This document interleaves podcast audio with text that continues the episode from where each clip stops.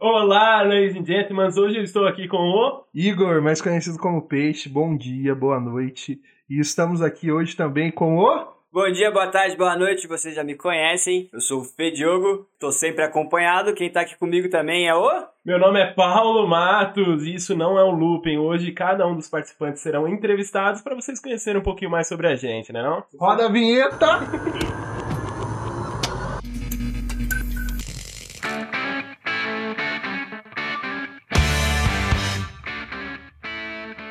E o primeiro entrevistado da noite é ele, o Fê Diogo, ele que é streamer afiliado da Twitch, participante do Desenrolando Podcast e editor do Desenrolando Podcast.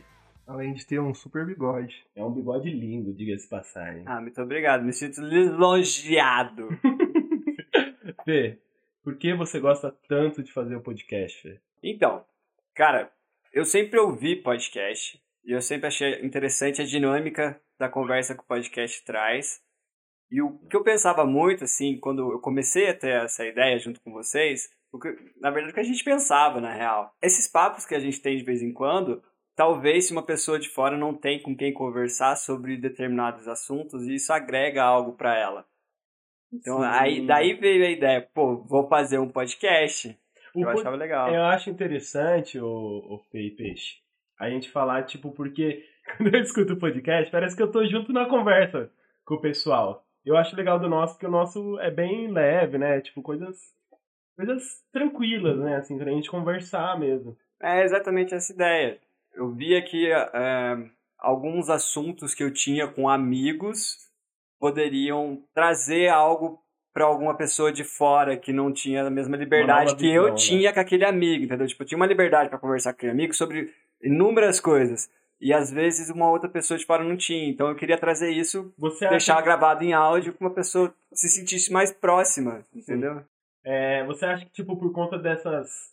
Do podcast, às vezes tem um alcance maior, né? Tipo, que nem. Às vezes você conversa com um amigo sobre o assunto, às vezes com outro amigo sobre outro assunto, sabe? E daí você quis, tipo, fazer isso pra, pra levar todos os assuntos pra todas as pessoas, assim? É mais ou menos isso. Ah, isso é interessante. O É, que, que você acha? Peixe? Ô, Fê, com o que, que você já trabalhou nessa vida? Quero saber mais sobre essa pessoinha trabalhei? que tá atrás do microfone, entendeu? Bastante coisa. Coisas variadas. Assim, né?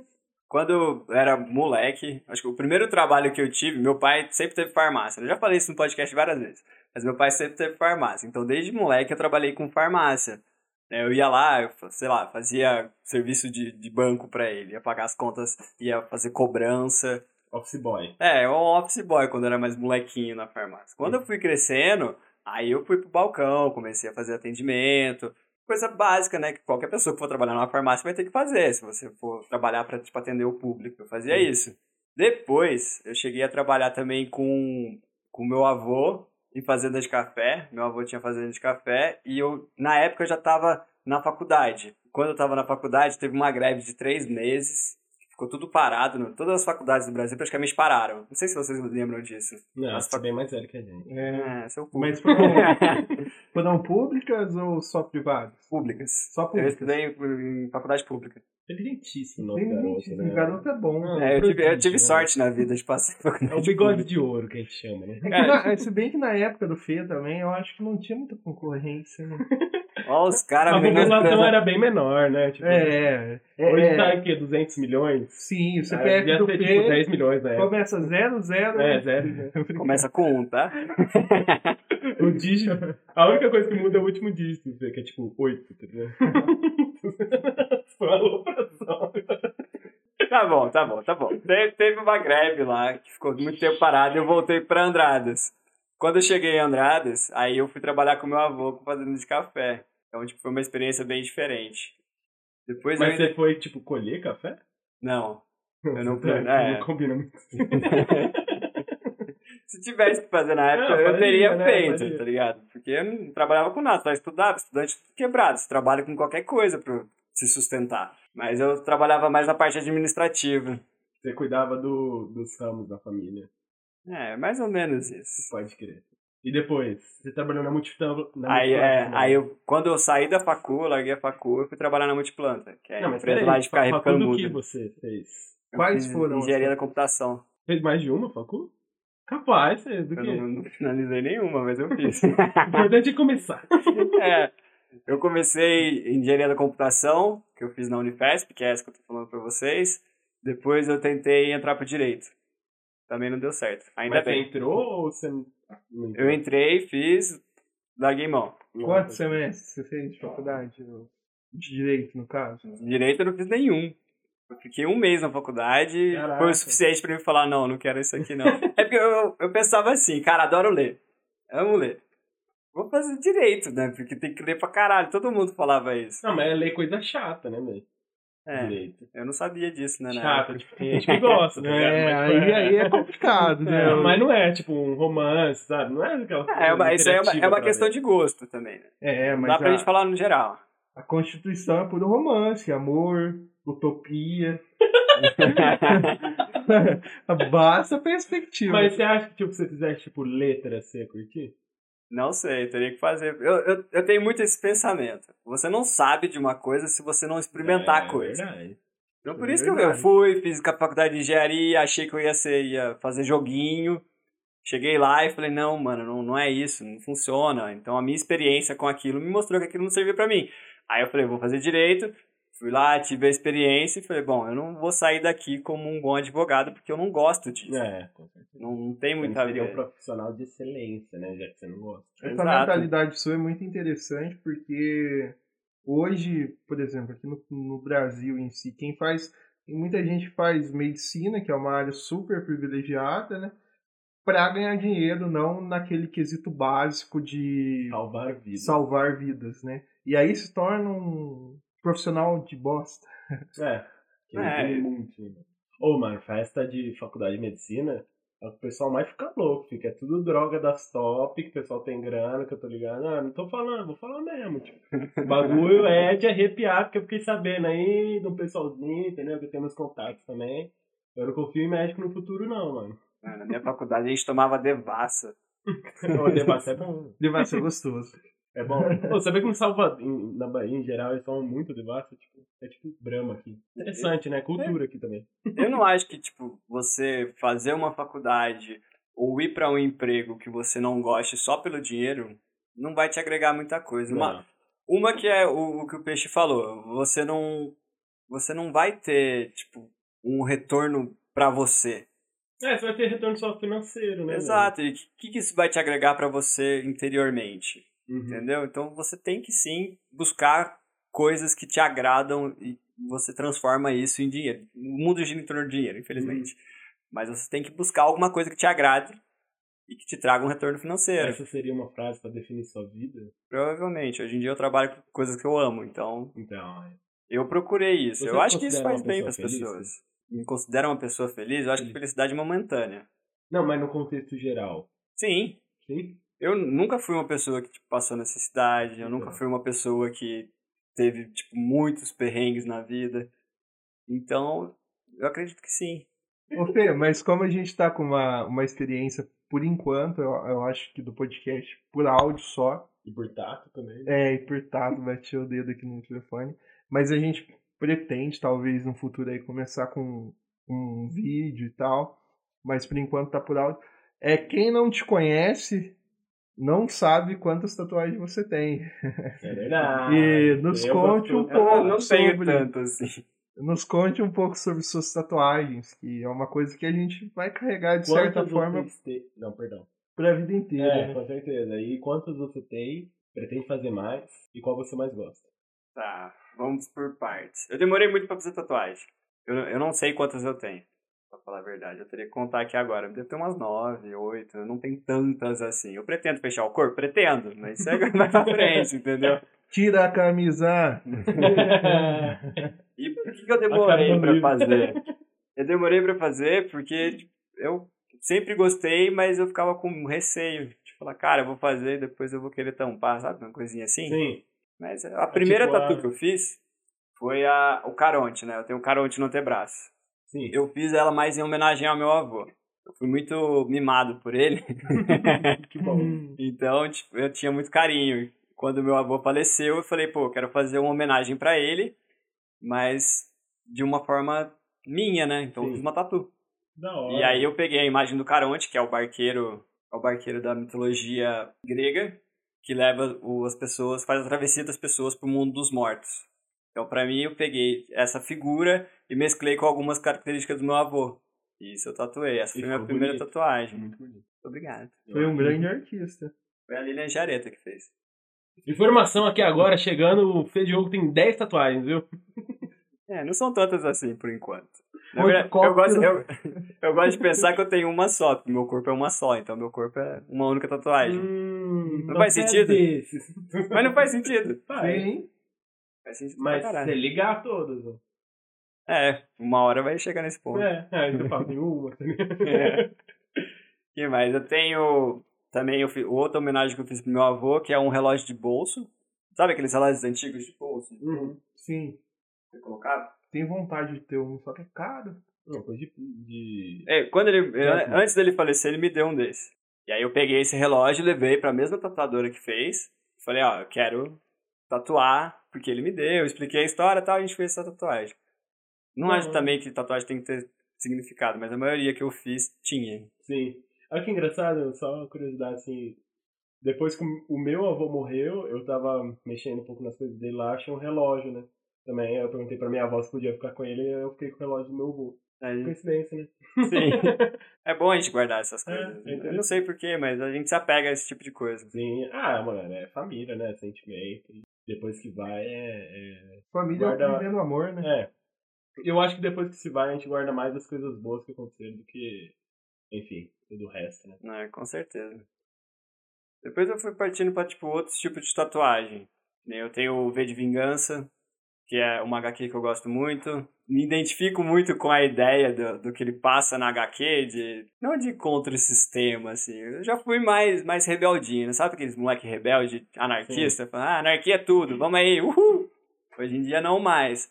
Mas eu gosto muito do- da ideia de liberdade do povo. Sim. E pra mim, aquela HQ representa isso, né? Um povo que vive totalmente preso, Oprimido. oprimido e vigiado pelo governo. E o V representa a esperança, né? O que ele fala que é a vingança, na verdade é a esperança do povo de viver livre novamente. É Eu top. acabei tatuando isso também. Entre outras, tem da mitologia nórdica no peito, Você, Tolkien. você gosta bastante da mitologia nórdica. Eu gosto da mitologia em geral, não só nórdica. Eu gosto da mitologia grega, eu gosto da mitologia. Conheço pouco, mas gosto da mitologia egípcia. E a nórdica foi a que mais me atraiu atualmente, assim. Foi a última que eu conheci, pra falar a verdade.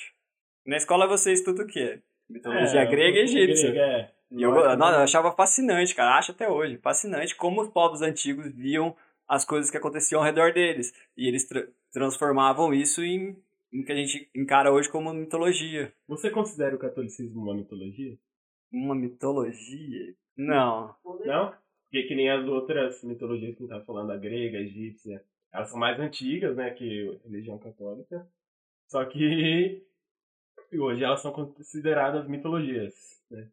Mas na época o pessoal achava que era real, né? Tipo, que tinha um monte de deuses, cada deus representava uma coisa e tal. Não deixava de ser uma religião, né? E eu acho que ainda es- esses povos ainda praticam um pouco do passado, né? De certa forma. É, mas eu acho que a concepção da palavra eu acho que seria diferente. Quando a gente fala de mitologia, remete ao passado. A gente falar que cristianismo é mitologia, sendo que ele está vigente até hoje, aí tem, tem, uma, tem uma parte gramática da coisa e tem a parte contextual da coisa. Sim, também, é verdade. O pequeno Fê, o que, que ele gostava de fazer? Ele brincava na rua, ele jogava bola, ou ele curtia mais ficar em casa? né? Ah, segundo minha mãe, disse que eu era muito sossegado desde pequeno. Mas não, eu jogava bola na rua, já arranquei várias vezes a tampa do dedão. Vocês já fizeram isso? Ah, Arrancar a tampa do dedão chutando a bola? Eu não, porque. Ah, depois vocês vão me entrevistar também.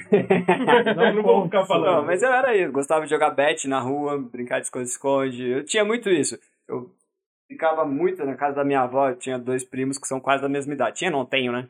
Dois primos que são quase da mesma idade. Então eu ia pra casa da minha avó e lá a gente brincava. Na casa da minha avó não tinha computador, não tinha. Tinha televisão, mas a gente não podia ficar assistindo. Minha avó era muito rígida. Ela não deixava a gente ficar assistindo TV. Então a gente tinha que se virar ali, brincar do jeito que dá, né? Então eu tive uma infância bem molecão, assim mesmo. isso num passado muito, muito distante. É, isso no passado muito, muito distante, há 30 anos atrás. É, porque hoje a gente não vê isso, né? Eu falei isso porque eu tenho um irmão de 3 anos e hoje ele já fica bitolado ali no celular, ainda mais essa pandemia. E são coisas que a gente, que a cultura foi deixando para trás, né? Sim, eu percebi um pouco Então é disso. Vocês ficam me zoando porque eu sou velho, mas isso É, eu vi não, acontecer sim. de É. verdade. Então é interessante ouvir um pouco do, da sua história. Já foi fanático por futebol? Já, Hoje você é bem tranquilo. já. Já, muito? Já. Palmeireção, roxo? Sim, sim, sim. Isso também veio de família, né? Meu avô era palmeirense. E aí meu pai era palmeirense, aí eu era palmeirense. E teve uma época da minha vida, eu jogava futebol. Hoje em dia eu não faço mais nada de esporte, né? Praticamente. Uhum. Mas eu jogava futebol e eu gostava de assistir futebol. Então eu era meio fanático, Você assim, tem de um ir ídolo, assistir. assim, tipo, do Palmeiras, da época que você assistia e tal? Não, quem eu mais. Quem lembra, quem ficou marcado, acho que não só pra mim, foi o Marcos, o goleiro, né? e o Mago, que é o Valdívia. Na minha época eu tava assistindo ele tava jogando no Palmeiras. Sim. Nossa, época boa pro Corinthians, na real, né? E por que, que você deixou um pouco o fanatismo no futebol pra trás, ô Fê? Porque me fazia mal, pra ser bem sincero. Rapaz, sério? Você era, tipo, loucaço, assim? Ah, cara, eu, eu ia assistir, eu arrumava rola à toa. Então não me fazia bem. Me identifico. Pra caralho. Pô, que da hora, eu não sabia disso.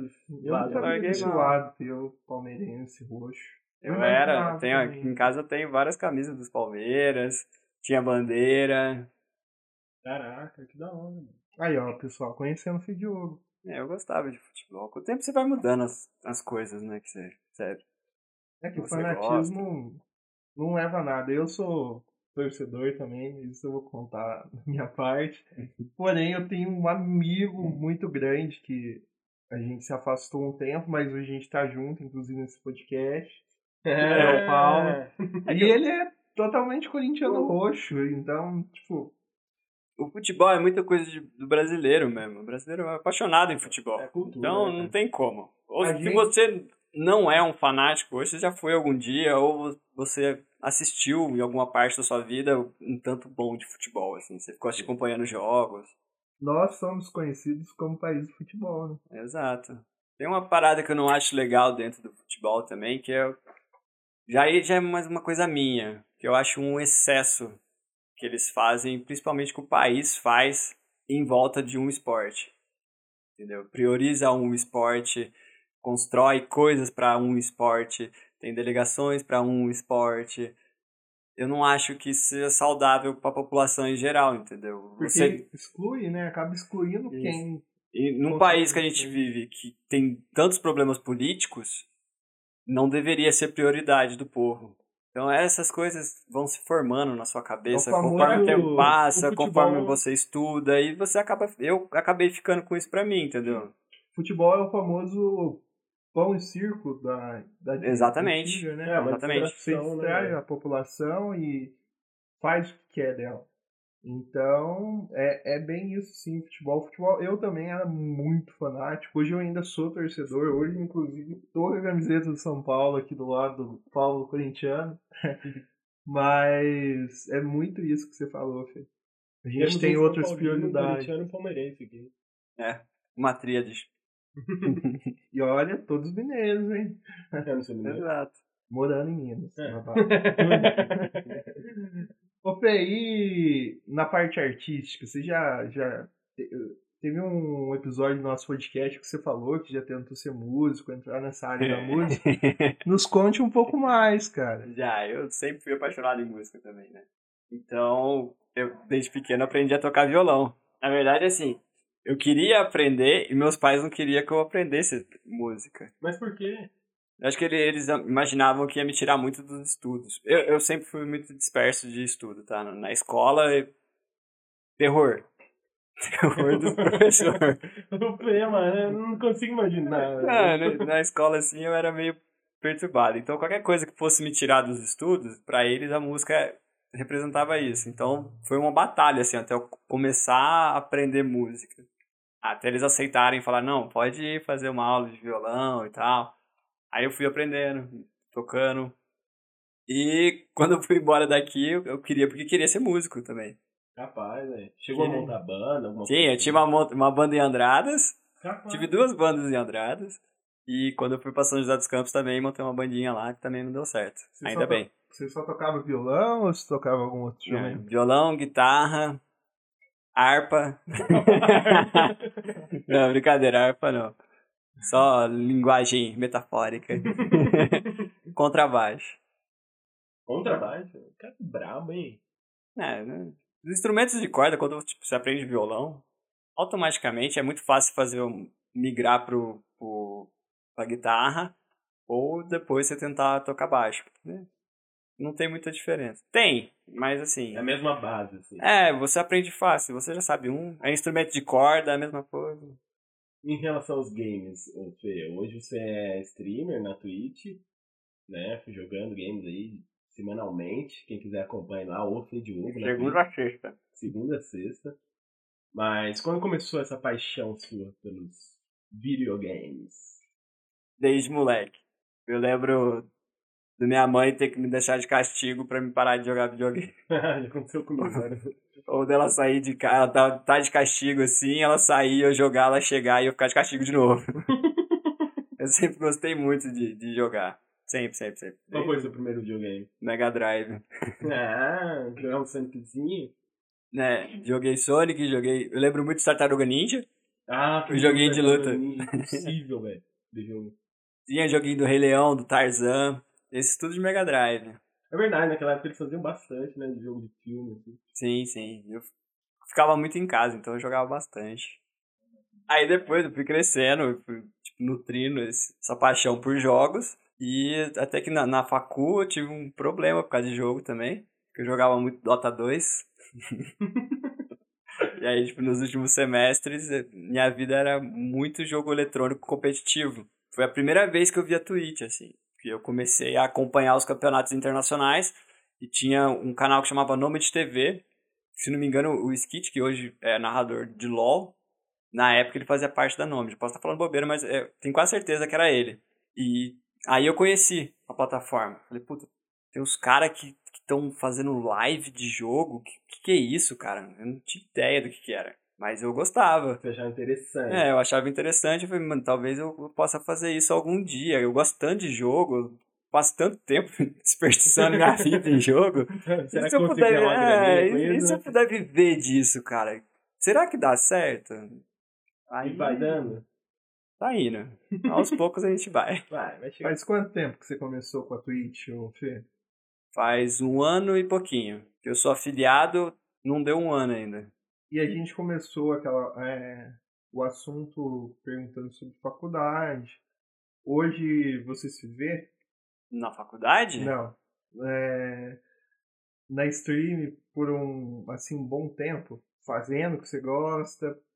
Ah, o Peixe, acho que dá- vamos até fazer um paralelo aqui com sobre faculdade e, e stream, que é mais ou menos assim, tipo, você passa cinco anos estudando engenharia, por exemplo, fazendo a parte teórica para depois você aplicar isso em algum trabalho, né, em alguma especialização ali que você queira. E quando você tá na Twitch, você vai passar por esse processo de aprendizado. Tipo, não, não tem um curso que vai te ensinar, olha, vou te ensinar a fazer lives. Não tem um bacharel sobre isso, tá ligado? Então você passa por esse mesmo processo de aprendizado durante algum tempo para entender a plataforma, entender o que é trabalhar com isso, ver se isso é viável ou não e encara dessa forma, entendeu? Eu, vejo hoje a Twitch como uma faculdade. Você aprende ali todo dia, você tem que aprender todo dia. Se eu puder, eu faço isso pro resto da minha vida. Você, você, você- você acha que você se encontrou na, no streaming? Ah, peixe, sim, eu gosto do que eu faço, cara. É muito bom estar ali e tipo, você trabalhar com um negócio que você gosta. Tanto, por exemplo, a parte de edição também. Adoro editar. Então, se eu puder continuar nesse ramo, eu não saio tão fácil assim, não. Vai, vai ter que me tirar de, de guindaste daqui. É isso aí. Não, que tipo, não é fácil, mas, mano, vamos aí, tá ligado? Eu, pre- Sim. eu prefiro hoje em dia estar fazendo isso do que estar sentado numa mesa, se eu tivesse me formado, por exemplo, em engenharia, do que estar trancado no escritório, ou sei lá, cara, estar na farmácia trabalhando das 8 às 8 da noite, tá ligado? 12 horas de trabalho por dia, porra, não vale a pena. O Pra mim não gosto vale a de pena. patrão, né? Não, não tem problema nenhum. Eu adorava minhas patroas, mas assim, não. não, não isso pra mim não, não cabe, sabe? Eu não quero perder a minha vida fazendo algo que eu não gosto. Mas é interessante isso que você falou, porque quando a gente, igual a gente estava falando no começo, é, quando a gente faz algo que realmente gosta, faz bem pra gente e É, você até esquece muito- dos é, perrengues. sim, Pode é. até não ser fácil você fazer alguma coisa que você gosta, mas foda-se, velho. Você gosta disso, mano. Você Não é mais vira. um trabalho, né? É, mano, se vira, é tua vida. Eu acho que eu posso te dizer então que você tá no caminho certo, viu? Eu espero que sim. Você tem sonhos, Fê, pra alcançar futuramente? Tenho, com Quais? certeza. Cara, primeiro de tudo, uma das coisas que eu mais queria realizar, eu não sei se eu vou conseguir, eu tô tentando fazer isso. Mas eu queria muito comprar minha casa, fazer a minha casa através do meu trabalho com jogos, com o podcast, com o que for. Isso é o negócio que mais me, me deixa motivado para continuar onde eu tô. Porque, pra mim, se eu conseguisse realizar isso, já tava tudo bem, entendeu? Nossa, Então, sei, assim, tipo, meu, meu principal sonho hoje em dia é conseguir construir minha casa. Eu tenho ela desenhada em papelzinho. Ah, não, sério? Que Faz legal, muito tempo. Eu trabalhava na farmácia ainda, desenhei ela em papelzinho. Até já te mostrei pra Lu. e falei, ó, eu vou, um dia eu vou conseguir construir essa casa aqui jogando videogame. Aí sim. Que legal. Terá todo o nosso apoio, viu? De Sim. quem tá ouvindo, com certeza, Ah, porque o teu trabalho é legal, velho. E tenho alguns outros menores também, né? Não vivo só de um sonho. Eu sou um cara muito sonhador, gente. Isso é bom, né? Isso é o que move a gente no Sim, final. eu tenho muita paixão assim por Idade Média, por contos de fantasia. Então eu queria muito conhecer a Europa. Nunca saí do Brasil, então esse é um um dos meus sonhos é sair daqui e conhecer a Europa inteira, visitar castelos, essas coisas. Eu sei que tem no Brasil, mas cara, não, entendeu? Meu negócio é Ele que inspirou o que você gosta. Exato, tem um conto, um cara, um escritor que eu gosto muito, que é o Bernard Crowe. E ele escreve sobre a Inglaterra. Eu queria muito ir na Inglaterra conhecer os lugares que ele tá falando no livro. Então isso pra mim também é um sonho, assim. Então, um dia eu vou chegar Ah, lá. Cara, isso é interessante, né? A gente vai conquistando essas coisas aos poucos. Você vai chegar lá, filho. Tenho certeza disso. Muito obrigado. Você é um grande homem. E o podcast estará com a gente. E confia nesses lugares. Se Deus quiser. É, mano. Já pensou dar certo, mano? A gente gravar um podcast, tipo, na Inglaterra? Brabo! Brabíssimo, velho. Vai treinando teu inglês aí. Ah, meu inglês é top, mano. Um pouquinho mais sobre o Fei Diogo, nosso podcaster. Um pouquinho do lado pessoal. Uma mensagem que você quer mandar pra, pra galera aí, Fê. Ó, puxa- puxando o Tim Maia.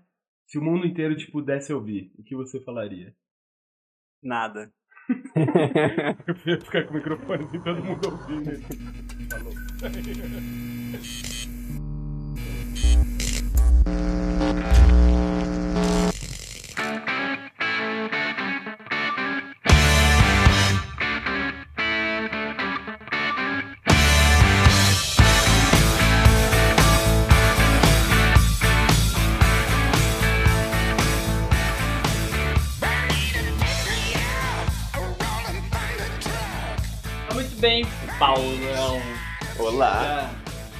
falou um pouquinho sobre mim, eu quero saber sobre você. Da onde você veio, o que te aflige. Conta um pouquinho mais sobre você. Bom, São Paulo, dia 1 de maio de 2000. Meu, eu venho de uma família muito boa, graças a Deus. Sete irmãos. É, um pai e uma mãe, sempre ali comigo, graças a Deus. E que me aflige? Bom, não sei, mano. Tem muitas coisas que me afligem. Falta de dinheiro me aflige, tá ligado? Acho que isso aí aflige qualquer um, na É. verdade. Principalmente depois que a gente começa a trabalhar, né, mano? Tipo assim, velho. é Quando eu tava no ensino médio, né, mano? Tipo, mó zoeiros, caralho e tal. Aí, come... a Luísa tá ligada. Aí começou a trabalhar, mano, mó responsa agora, né, velho? Tem que trampar, mano. Tem que trampar certinho. Não pode faltar com responsabilidade, né, mano? Você tem que estar sempre ali. Mas isso é bom também, eu acho, sabe? Eu gosto de olhar as coisas por um lado mais positivo, às vezes. Você começou a trabalhar desde cedo, depois do, do colégio? Cara, eu comecei a trabalhar um pouco cedo até, se for comparar com a galera da minha idade, assim. Não muito cedo, mas um pouco cedo. Eu lembro que, tipo assim, a primeira vez que eu ganhei dinheiro fazendo alguma coisa foi, tipo, 2013, 2014, eu acho, que eu morava em São Paulo ainda. E minha mãe fazia cartões, tipo, cartão de aniversário, cartão de Natal. E daí, tipo, ela nunca vendeu. Eu falei, mãe, daqui que eu vou vender lá na escola. Eu vendi uns dois, três, assim, mas, tipo assim, aí ela deu um dinheirinho pra mim. Mas de trabalhar mesmo foi quando eu mudei pra cá, que daí minha família abriu a, a Matos Calçados aqui. E aí eu comecei a trabalhar de estoquista lá. Trabalhava lá três vezes por semana, tirar um salerinho pra quem não fazia nada, era bom, né? E depois, no último mês que eu trabalhei lá, que é dezembro, né? Aí dezembro para comércio é aquela coisa, mano, é loucura. Aí não, mas não foi nesse. Aí dezembro eu trabalhei pra caramba e depois no dezembro do, do ano posterior eu trabalhei como vendedor um tempo também para ajudar lá. Depois eu comecei a trabalhar de garçom com o Robertinho, junto com o Peixe. A gente trabalhava junto lá, a gente ia pra São João trabalhar, a gente fazia festa de casamento, formatura. Era isso, né? Tipo, não tinha.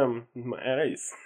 Vocês trabalhavam juntos? A gente trabalhou junto. A gente Caralho, trabalhou eu junto. não sabia disso. É. A gente ia pra São João lá na Cap... Como é que era o nome, Peixe? Era Fazenda Capituba. na Capituba e na Esportiva também, lá, que era um Esportiva clube também. que tinha, que o pessoal alugava lá pra fazer festa.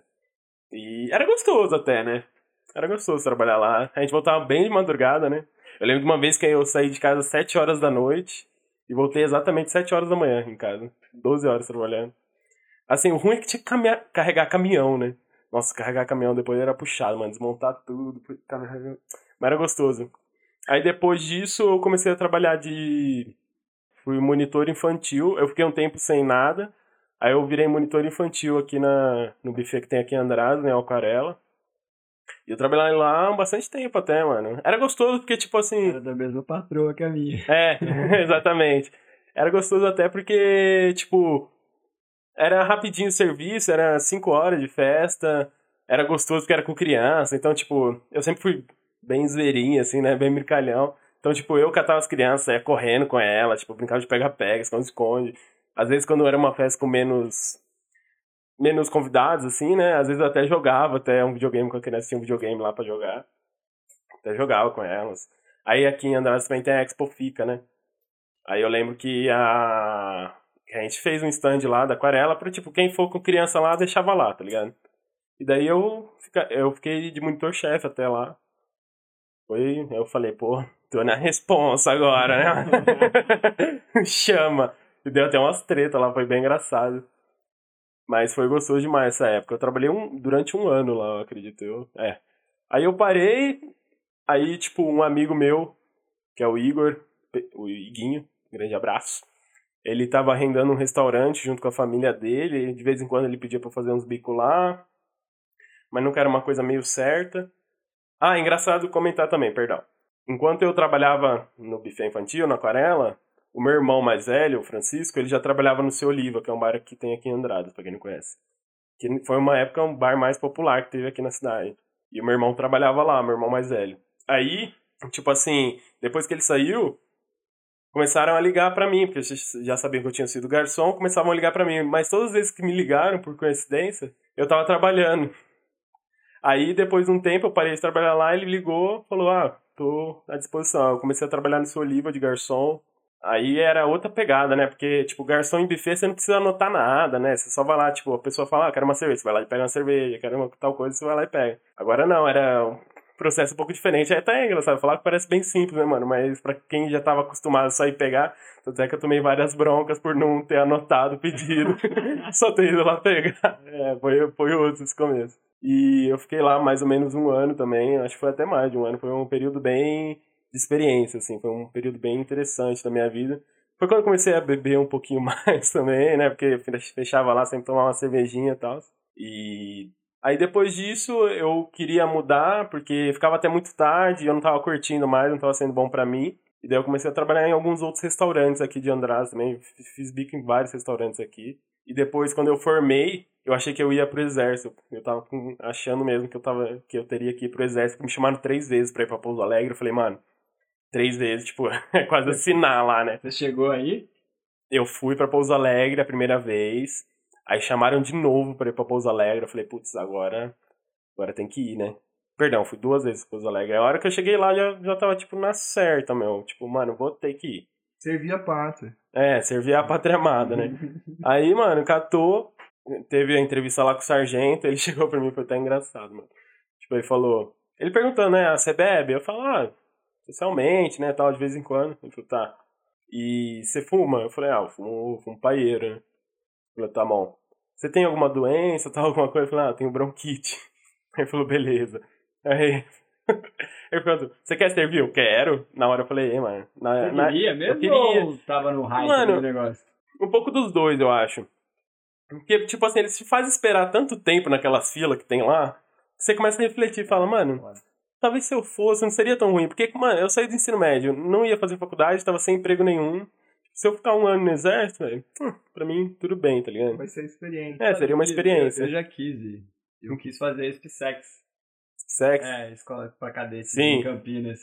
Eu até treinei assim. Capaz, sério? fiz, é, comecei a estudar pra tentar passar. Por isso que eu tô perguntando. Eu fiquei duas semanas no. Quando eu fui. Pra Pouso Alegre? É, quando eu fui pra Pouso Alegre, eu fiquei duas Você semanas. ficou lá no alojamento? Fiquei, ainda bem que eles me dispensaram. Ah, Mano, eu tava tipo, se eu for, velho, paciência, tipo, mano, vai ser um aprendizado do caralho, né? Tipo, pelo menos vou perder a barriguinha, tá ligado? Vou aprender umas coisas aí, fazer uma flexão. Quem sabe até dar uns tiros, pô, da hora, né, velho? Dar uns tiros no sentido de arma. que fique bem claro. Aí eu falei, pô, da hora. Mas daí, tipo, aí, tipo, na entrevista lá o cara falou, você quer servir? Quero. Aí ele falou, você aguenta correr? Eu falei, ah, um pouquinho. Ele falou, aqui tem que correr muito. Eu falei, ah, então, não sei, né? Nunca corri muito naquela época, né? Depois eu comecei a correr depois. Mas naquela época eu nunca tinha corrido tal. Eu jogava futebol de vez em quando também. Aí ele falou, ah, tá, beleza. Aí depois disso fui mais uma vez, tipo, mas dessa outra vez, aí foi uma maior sacanagem. Inclusive, fica a dica pro exército, mano. Não façam isso, manda um e-mail falando que não vai precisar servir, tá ligado? Mano, tive que pagar a passagem, porque da segunda vez. da segunda vez, não tipo, não teve transporte da prefeitura. A primeira vez eles mandaram um ônibus, tipo, a gente não precisou pagar. Na segunda vez, não, mano. Tipo, cada um por si. Aí, sorte que eu tenho um, meu tio mora em Pouso Alegre, eu dormi lá na casa dele, mas tive que pagar a passagem, tá ligado? Tive que ir no pelo. Pô, foi chato. Quando eu fui, eu fui e voltei particular. Eles não mandavam nada, não. Capaz, É, eles só te chamavam, ó, você tem que estar lá tal dia. Você- já leva algumas coisas porque a gente não sabe se vai ficar ou não. É bem assim que funciona. Funcionava, mano. né? Agora mudou. É, mudou um pouquinho. Mas, tipo assim, ah, foi meio chato. Mano, porque eu cheguei lá, velho. Eu cheguei lá só pra, tipo, ficar lá na fila, tomei um pito ainda do tenente, tenente bravo pra caralho lá. Porque, tipo, eu e um amigo meu, o Himalaia, a gente tava junto lá, o Fernando. E aí, tipo, a gente entrou numa fila errada, porque nós não tinha lembrado que, que setor que ele tinha colocado a gente, alguma coisa assim. E daí a gente entrou numa fila errada, aí não chamaram o nosso nome, porque a gente tava na fila errada. a, gente, a gente ficou. Ah, aí terminou lá, fui eu e ele lá. Ah, mas não chamaram nosso nome. É lógico, vocês não são daqui, vocês são do outro ali, mano. Deram mó pito, como se nós já fosse soldado, entramos lá na fila. Aí sorte que a gente chegou, tipo, bem na hora que gente chegou, porque, tipo, lá chega, eles não falam teu nome, né? Eles te dão um númerozinho lá, eles falam teu número. Aí ele falou meu número lá, bem na hora que eu cheguei. Aí, tipo, eu falei, aqui presente. Aí, tipo, por que que você tá aí? Vem aqui e tal. o quê. Deu mó pito, tá? Não sei o que tem desnecessário. Quando eu fui, cara, uma das coisas que mais me incomodou, eu sempre, sempre comi devagar, né? E aí eu tava lá e ficava um cara rodando a galera, enquanto a gente tava comendo, rodando e falando: Vamos logo, turma, tem mais 50 negros pra comer lá fora, vocês vão ficar enrolando, os caras tá com fome. É. Véi, pra que isso, mano? Mas aí, aí, aí eu, tipo, mano, eu fui lá essa semana vez só pra, tipo, esperar. Aí fiquei esperando uma macota e mostrei o pau pra geral lá, né? Aquele, aquele rolo, né? Soprar no bracinho e tal, só pra ver se o saco não incha. Aí, mano, tipo, ah, vocês Não é tão- balão pra inchar, né? E outra, pô, a hora que era pra nós ir embora, que era só pros caras falar, ô gente, pode ir lá pro portão e ir embora. Eles fizeram, tava chovendo, eles fizeram ficar lá fora, fizeram fila, tudo certinho e tal. Falou, tá errado, os soldados lá zoaram nós, hein, velho. Falaram, Não, tá errado aqui, ficar lá na chuva, mano. Eu falei, mano, dá licença, né, mano? Mas enfim, fui dispensado. Foi o suficiente pra você não querer voltar ali, nem querer Ah, ficar mano. mais. Não, tipo, não é isso. É que, tipo, se eu, se eu já tivesse lá, eu não ia ligar, óbvio. Ter que ficar lá na chuva. Pô, tipo, todo soldado passa por esses perrengues, essas zoadas, né? Mas, mano, eu já tava dispensado, todo mundo já sabia que eu tava dispensado lá, a galera tudo lá dispensado, os caras querendo zoar com nós, mano. Ah, dá licença, né, velho? Segue tua vida aí, eu sigo a minha agora. Sacanagem, né? Ô, Paulo, eu te conheço desde o nono ano. Nono ano, desde 2016, nono C, Nono sala 10. C, sala 10. E a gente conversava bastante sobre umas coisinhas de nerd de vez em quando, de algumas ah, cara, eu séries sempre e tal. amei isso, velho. que- sim, que a gente sempre go- gostou bastante. É, e eu lembro, mas muito vagamente, você ter comentado pra mim tua vontade de prestar o curso de diretor. Eu acho que era diretor de filmagem. Sim, nessa área. eu sempre fui apaixonado por cinema, né? Eu, Conta- eu, eu, eu mais. amo, eu amo cinema, eu amo. Eu amo, cara, eu gosto demais. E eu pensava, né, cara, pô, eu gosto demais disso, né? Que, mesmo pensamento do Fê, assim, pô, por que, que eu não seguiria essa carreira, né? Mas aí as coisas da vida foram tomando outros rumos. Mas eu tinha vontade de fazer arte cênica, já quis fazer cinema, já quis fazer essas coisas. Nossa, velho. Teve uma época que eu mudava o curso que eu queria fazer uma vez por semana, assim. Já quis fazer história, filosofia, pedagogia, sociologia, já quis fazer série de maconheiro, tá ligado? Mano, nunca é tarde, velho. Tipo, eu tô Não, quase é. 30, tá ligado? Tô jogando videogame. Uhum. Mas hoje eu não sinto vontade de fazer nenhuma dessas, tá ligado? Você não, não voltaria Não, essa... não. Tipo assim, eu- eu me arrependo de muitas poucas coisas da minha vida. E essa é uma que eu não me arrependo, assim, de não ter corrido atrás, sabe? Pra fazer. Porque, não sei, eu me considero um cara um pouco criativo, mas eu acho que eu não conseguiria, tipo, fazer toda. Porque eu quero fazer as coisas do meu jeito, tá ligado? Eu sempre gostei de fazer um pouquinho do meu jeito. Aí, tipo, os caras iam passar um monte de coisa lá que eu tinha que fazer, que tinha que fazer. Eu mandar todo mundo tomar no cu, falar, velho, eu vou gravar o meu filme aqui, do jeito Famoso- que eu quiser. Famoso diretor de Hollywood. Por que você não tenta, Paulo? Ah, mas daí teria que mudar pra lá, né, mano? Mas tempo é o que a gente mais tem. e eu não tenho a menor noção, velho. Tipo assim, eu tenho noção básica, assim, do que é ser um diretor. Mas, mano, tem tanta coisa que envolve que, puta, eu não tô nem ligado, velho. E durante essa época aí, velho, era da hora, né, Peixe? Nós conversava bastante sobre... Acho que tava na época do Era de Ultron, né? Foi 2016 que eu mudei pra cá, 2016 que eu entrei. Tinha acabado de sair. Acabou de ser. É. A gente conversava pra caramba de filme, isso aí, nós até brigar. Tanto que eu ganhei um campeonato. Eu acho que é bem válido eu falar isso. Eu ganhei um campeonato. Assim, ó, mestrado por um amigo nosso, o Luiz. O Luiz, O Luiz era o juiz. E a gente. Eu tinha que fazer uma pergunta pra ele. E ele responder todos os personagens. Aí o cara. Correspondente. Ah, não, Igor, E eu e, e, e ele mesma coisa, fazia uma pergunta pra mim e eu te- tinha que responder todos os personagens correspondentes. A gente tava falando sobre heróis, Marvel, DC, essas coisas. Aí o cara me puxa Ben 10 e fala qual que são todos os alienígenas do, originais do Ben 10. Eu falei, ah, mano, pelo amor de Deus, né? Qual foi a pergunta que você fez pra mim, você lembra? Ah, não lembro, mano. Mas eu acertei todos. Acertou. Ah, É, eu devo ter ajudado. mas era uma época muito boa e foi nesse momento que eu te conheci, perpetuou até hoje. E eu agradeço muito. Ah, eu também. Mas me é conta. engraçado que depois de algum tempo a gente sem se falar assim, a gente voltou com os mesmos, go mesmos gostos, mesmos gostos, assim, né, velho? É, o podcast fez isso e falando já de podcast, o que, que você tá achando e o porquê que você entrou no podcast junto com a gente? Puta, cara, é- essa é uma pergunta boa. Mano, eu ia fazer um podcast com dois amigos meus de Pinhal. Inclusive, pode acontecer, não, não descarto nenhum futuro possível, né? Que, que, não muda nada eu ficar em dois também, né? Sou um cara farpas. vertentes, é. é. Só que acabou não rolando, e daí, tipo, foi indo muito devagar as coisas. A gente teve muitas ideias boas, só que acabou não, não desenrolando. E daí, tipo, eu cheguei um dia aqui na casa do Fê, tipo, tava meio mal, assim, porque eu tava, tipo, sem muitas perspectivas de vida, assim, sabe? Tipo, tava meio, tipo... Eu tava, tipo, refletindo, mano, por que que eu tô vivendo, tá ligado? Inclusive, encontrei a Luísa na rua, tava chorando pra caralho. E daí, tipo, a Luísa falou pro Fê, ah, o Paulo tá sem o podcast agora. Aí o Fê só virou pra mim e falou, bem-vindo ao Desenrolando Podcast. eu falei, demorou, mano, vamos nessa. tinha acabado de definir o nome, porque é, na real, tipo, a gente fez um- uma lista de nomes pra definir. O dia que você veio, a gente acabou de decidir. Aí, tudo combinou então. Aí eu, aí eu entrei no desenrolando, velho, e hoje, tipo, é um bagulho que eu e o Fê às vezes conversa sobre isso, tipo, mano, um bagulho que a gente tá gostando demais de fazer, tipo, sincerão mesmo, sabe? Tipo, não parece nada com uma coisa meio forçada. É, tipo, sempre natural pra mim, sabe? Tipo, eu gostou demais participar. Conhecer as pessoas que o Fê traz. Às vezes o Fê conhecer as pessoas que eu vou trazer também. E a gente ir conversando sobre os assuntos que as pessoas conhecem mais, são mais aprofundados, né? E isso é muito interessante, velho. Você vai criando novas, novas perspectivas sobre sobre tudo, mano. Que eu gosto de refletir sobre tudo, independente se for um assunto um pouco cru até. Eu acho interessante a gente pensar, tipo, o quanto isso afetou naquela vida daquela pessoa, tipo, nossa, que interessante, né, velho? Será que eu fazendo um paralelo com a minha vida, né, tipo, que seria, né? E eu fico brisando nisso, na verdade. Né?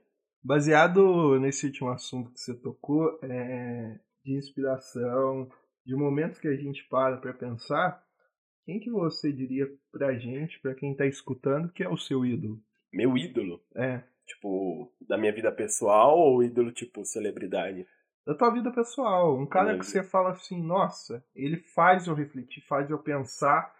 E eu acho que o tipo de vida foi ou é um tipo que eu gostaria de, de alguma forma, viver. Vou, vamos combinar muito. que, tipo, não vale pai e mãe? Porque, tipo, seria Sim. bem óbvio, né? E, e, é real, mas, tipo, seria bem óbvio. Tirando isso, cara, puta, essa pergunta me pegou desprevenido, mano. Deixa eu pensar um pouquinho aqui. Cara, eu admiro muito quem batalha pelo que quer, independente da pessoa. Sabe? Tipo, a pessoa ter fé naquilo e ir atrás. Um exemplo foi mesmo, né? Tipo, tá fazendo o que ele quer agora e tá gostando de fazer. E isso é foda, velho. Nossa, Cara, você para pra pensar, né, mano? Tipo, tem tanta coisa nesse mundo, tanta coisa dá pra fazer. E, tipo assim, a maioria das pessoas só tá preocupada em sobreviver, né? Não que isso seja uma coisa ruim, óbvio. Tipo, tem gente que só precisa sobreviver mesmo, que tem condições péssimas nesse mundo. Mas tem gente que tem, teria tudo, assim, mas, tipo, tudo entre muitas aspas, né? Tipo, tudo que seria para uma vida boa também, entre aspas, né? Porque é muito relativo isso. Mas, e tipo, o cara sai, por exemplo, um cara com uma família extremamente boa financeiramente, sabe? Tipo, uma base legal, poderia fazer uma faculdade foda, formar naquilo e virar, tipo, e ganhar aquela grana dele e tal. E o cara não, tipo, sai disso e começa a fazer o que ele quer, né? A vontade, né? O coração, né? Tipo, cara, e eu admiro as pessoas que são assim, cara. Tipo, eu admiro muito o Ronaldo Fenômeno. Tipo, porque Mano, o cara fudeu os dois joelhos, velho.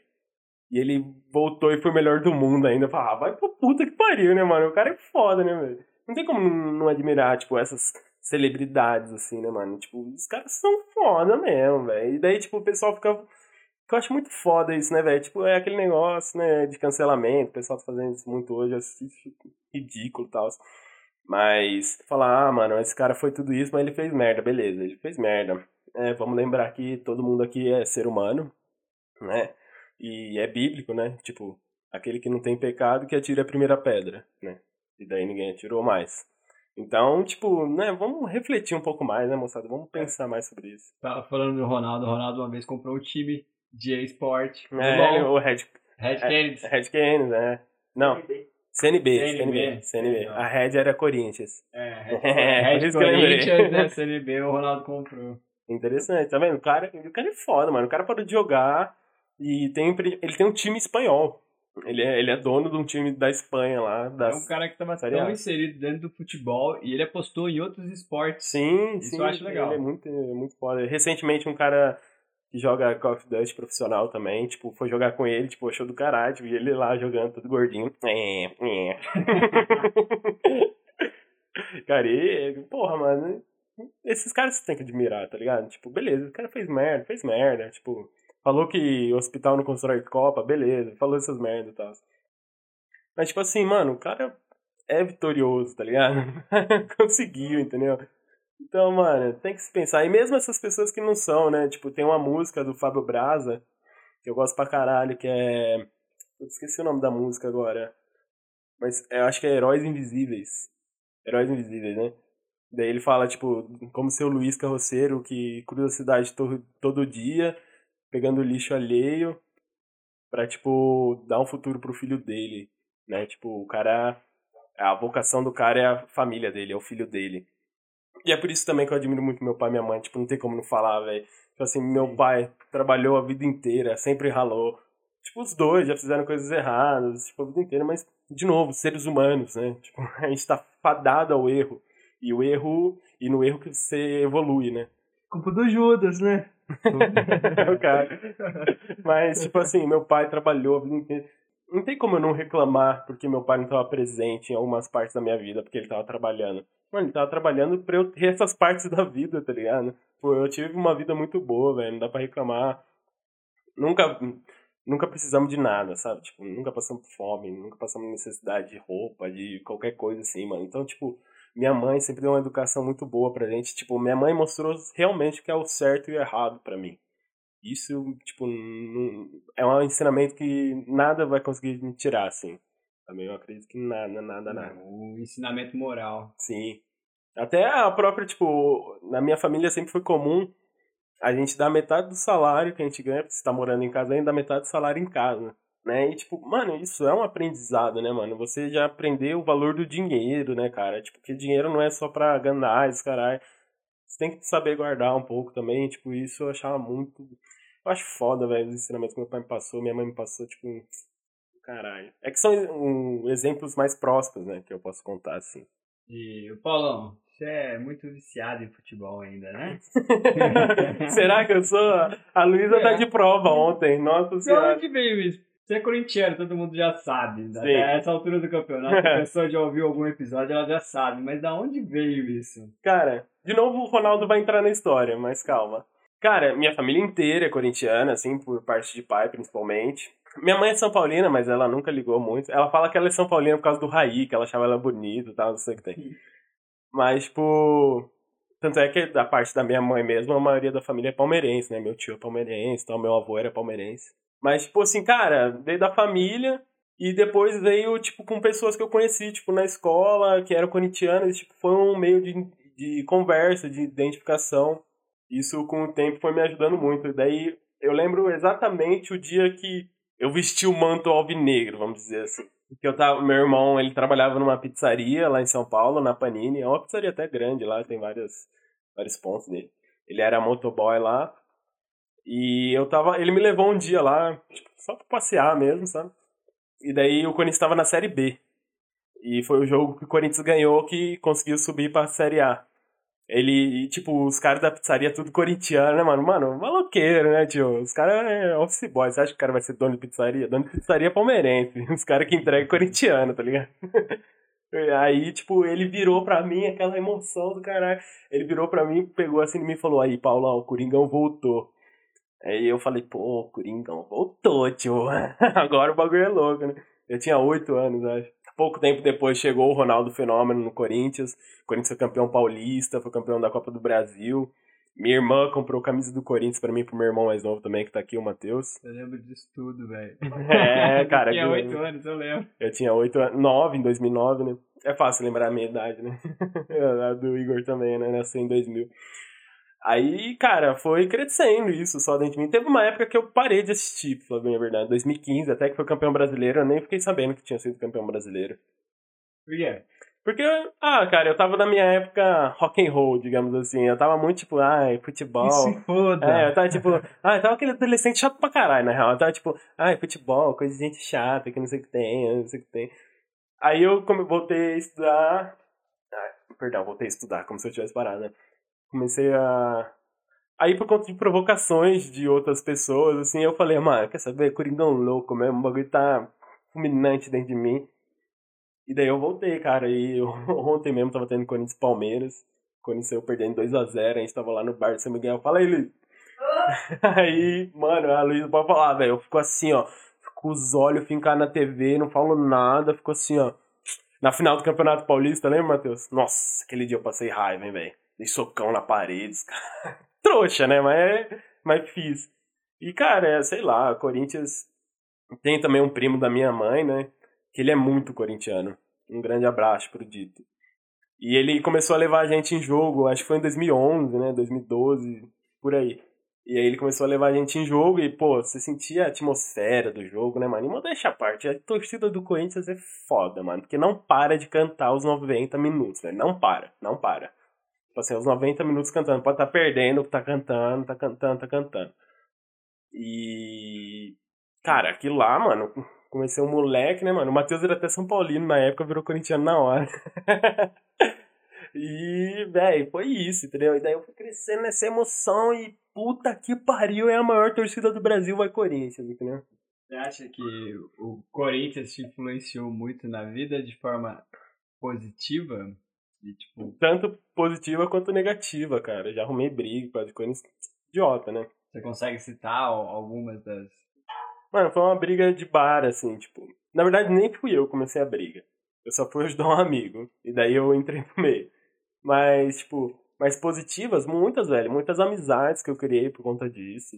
Sabe, mesmo o cara não sendo corintiano, mas só porque eu gostava muito do Corinthians, então, obviamente, eu assistia muito futebol. Então, né, o futebol envolve a galera tudo, né, mano? Então você começa a conversar mais sobre isso. Então, tipo, mano, e, pô, as experiências de publicidade, eu... Mano, eu chorei, mas eu chorei quando conheci o campeão mundial, velho. Puta, eu não tava acreditando, mano. Ganhou do Chelsea, meu irmão. Do Chelsea. Daquela época, mano, Chelsea era embaçado. Eu falei, nossa, eu tô foda agora. Fulminante. eu tô fulminante agora, velho. Nossa, o Corinthians era muito embaçado naquela época, mano. Falou, isso é infância. Tipo, você cresceu em São Paulo, né? Sim, sou paulistano. Era um, tava falando da minha agora há pouco, era diferente? É, é, cara, é bem diferente. Porque a gente tinha muito acesso a muita coisa, né? Por exemplo, minhas irmãs mais velhas, meus irmãos mais velhos, sempre levavam a gente pra ir no cinema, pra ir num parque. Minha mãe também, óbvio, meu pai. Pra ir num parque, pra ir no cinema. Mas era, tipo, rolê família, sabe? Tipo assim, os amigos que eu tinha na escola era, tipo, na escola e só, tá ligado? Tipo, depois de um tempo, só que comecei a ir na casa de um ou outro, assim, tipo, o Luiz Fernando e o Luiz Felipe Thomas também, grandes amigos meus, tenho amizade até hoje. Que eu começava a ir na casa deles, assim, para conversar. Mas, tipo assim, de jogar bola na rua, mano, não rolava. Legal, a gente morava no centrão lá. Minha mãe achava super perigoso e tal, tanto é que já foi saqueado um cara na frente da minha casa, assim, ficou uma Caralho com mancha de sangue na casa dele, na, na minha casa, assim, tipo, mocota lá, você lembra? Os caras rindo, tá ligado? Já roubaram o táxi do meu pai na frente de casa, já roubaram o moto do meu irmão. Então, tipo, não era um lugar muito seguro. A sorte que a gente teve é que lá na casa que a gente morava, não era uma casa, era um prédio de quatro andares, assim. E tinha um porão, porque na, era uma casa, tipo, da época colonial, assim, que era, tipo... Tanto é que atravessando a rua ali, tinha um puta de um casarão gigante, que era de um dono de alguma coisa de engenho, essas coisas assim, né, daquela época. E essa casa que a gente morava, ele fez para as quatro filhas dele, por isso que são quatro apartamentos. Tá ligado? E cada apartamento era tipo uma casa de uma, tá ligado? E embaixo tinha o porão. E o porão, infelizmente, era onde ficavam os escravos, tá ligado? Da época lá deles. Mas depois, né, virou um porão e tal. E daí, tipo, era um puto espaço lá, tá ligado? E daí a gente, eu e meu irmão jogava muita bola lá, a gente jogava bola dentro de casa também, que a gente quebrou várias coisas lá dentro de casa, minha mãe odiava. Mas a gente jogava muita bola lá no porão, a gente construía até uma casinha lá no porão, era bem da hora a minha infância, assim. Minha infância foi mais que meus irmãos. Tipo assim, meus irmãos mais velhos falavam que eu tinha que ser inventor. Que eu pegava, tipo, um monte de brinquedo e ia juntando, assim, e daí, tipo, tanto uma vez, tipo, tinha quatro pneus lá, eu peguei quatro cadeiras, juntei uma, um forninho da minha irmã lá, daqueles de brinquedo.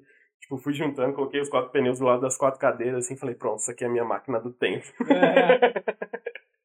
Uma viagem. Você lembra? É. Aí, tipo, meu irmão tinha uns bagulho de moto também, aí eu catei, tipo, um negócio, como é que chama? O velocímetro da moto ali, tem um moldezinho de plástico, né? E tinha soltado a moto dele, Aí, mano, você colocava aqui, era um óculos, tá ligado? eu botava aquele negócio que assim, envolvia na cabeça. Depois, logo depois que eu assisti de volta pro futuro ainda, mano. Aí eu fiquei no hype, né, velho? Pô, filme da hora do caralho. Aí fui fazendo. Nossa, eu gostava pra caralho de fazer isso. Eu gostava de desenhar também. Eu não era bom, mas eu gostava. Nunca fui bom. Tanto é que tinha pôster na minha casa que eu mesmo fazia. Tipo assim, eu sempre fui muito fã de, de quadrinhos, tudo. Aí, tipo, eu peguei uma vez, tipo, desenhei o símbolo do Super-Homem, do Batman, da Mulher Maravilha, do Lanterna Verde, do Cyborg, do Aquaman. Desenhei. Aí eu recortei, colei num pôster, escrevi em cima Liga da Justiça e colei na parede do meu quarto. Eu fiz isso com os Vingadores, também fiz isso com os X-Men. Eu tinha... Mano, era muito trouxa. eu tinha, eu tinha um álbum do Figurinha do Hora da Aventura, sabe? Aí eu peguei uma vez uma figurinha do Hora de Aventura, eu fiz o desenho do, era, a figurinha era só o fim, assim, tipo, mostrando a língua, eu acho. Só que eu era tão ruim de desenhar que eu não consegui fazer ele mostrando a língua. Eu só fiz um sorriso simples, sabe? Um risquinho curvado, assim. Aí, tipo, eu falei, eu colei a figurinha na ponta, fiz o resto, aí eu coloquei, tipo, um monte de seta apontando, tipo, baseado nesta figurinha. Era da hora, mano. Eu lembro jogava muito videogame também, porra. Eu tive o Super Nintendo primeiro, que a gente tinha o jogo do Mickey, que era muito da hora, velho. O jogo do Mickey era top. Pô, eu lembro que eu fui. Eu consegui. Não, mentira. Minha irmã mais velha conseguiu passar do primeiro chefão, eu consegui passar do segundo e depois fui desossando. era da hora. Vai informar um negócio aqui, o seu irmão do Paulo. É, se você tem ideia, eu, eu e o Paulo matava a aula pra ir no shopping pra jogar videogame.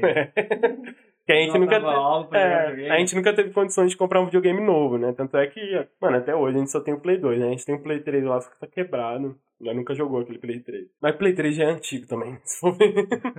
Um pouquinho. Aí a gente só tinha o Play 2, mano. E daí, tipo, é, lá perto de onde eu morava, da onde eu morava não, mas da onde eu estudava, era um bairro rico.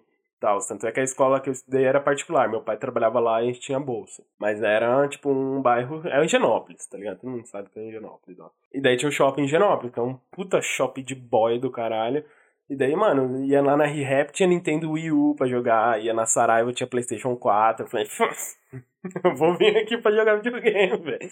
Dá licença. Aí, aí foi isso, mano. Minha infância baseada em videogame, convivo com meu irmão mais novo e muita treta com meu irmão.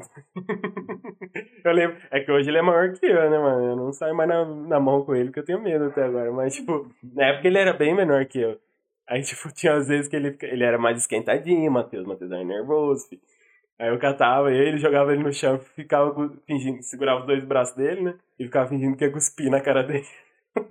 ele ficava, não, Paulo, não! Eu brigava muito com a minha irmã mais velha também. A gente é mais próximo, né, de Aham. idade.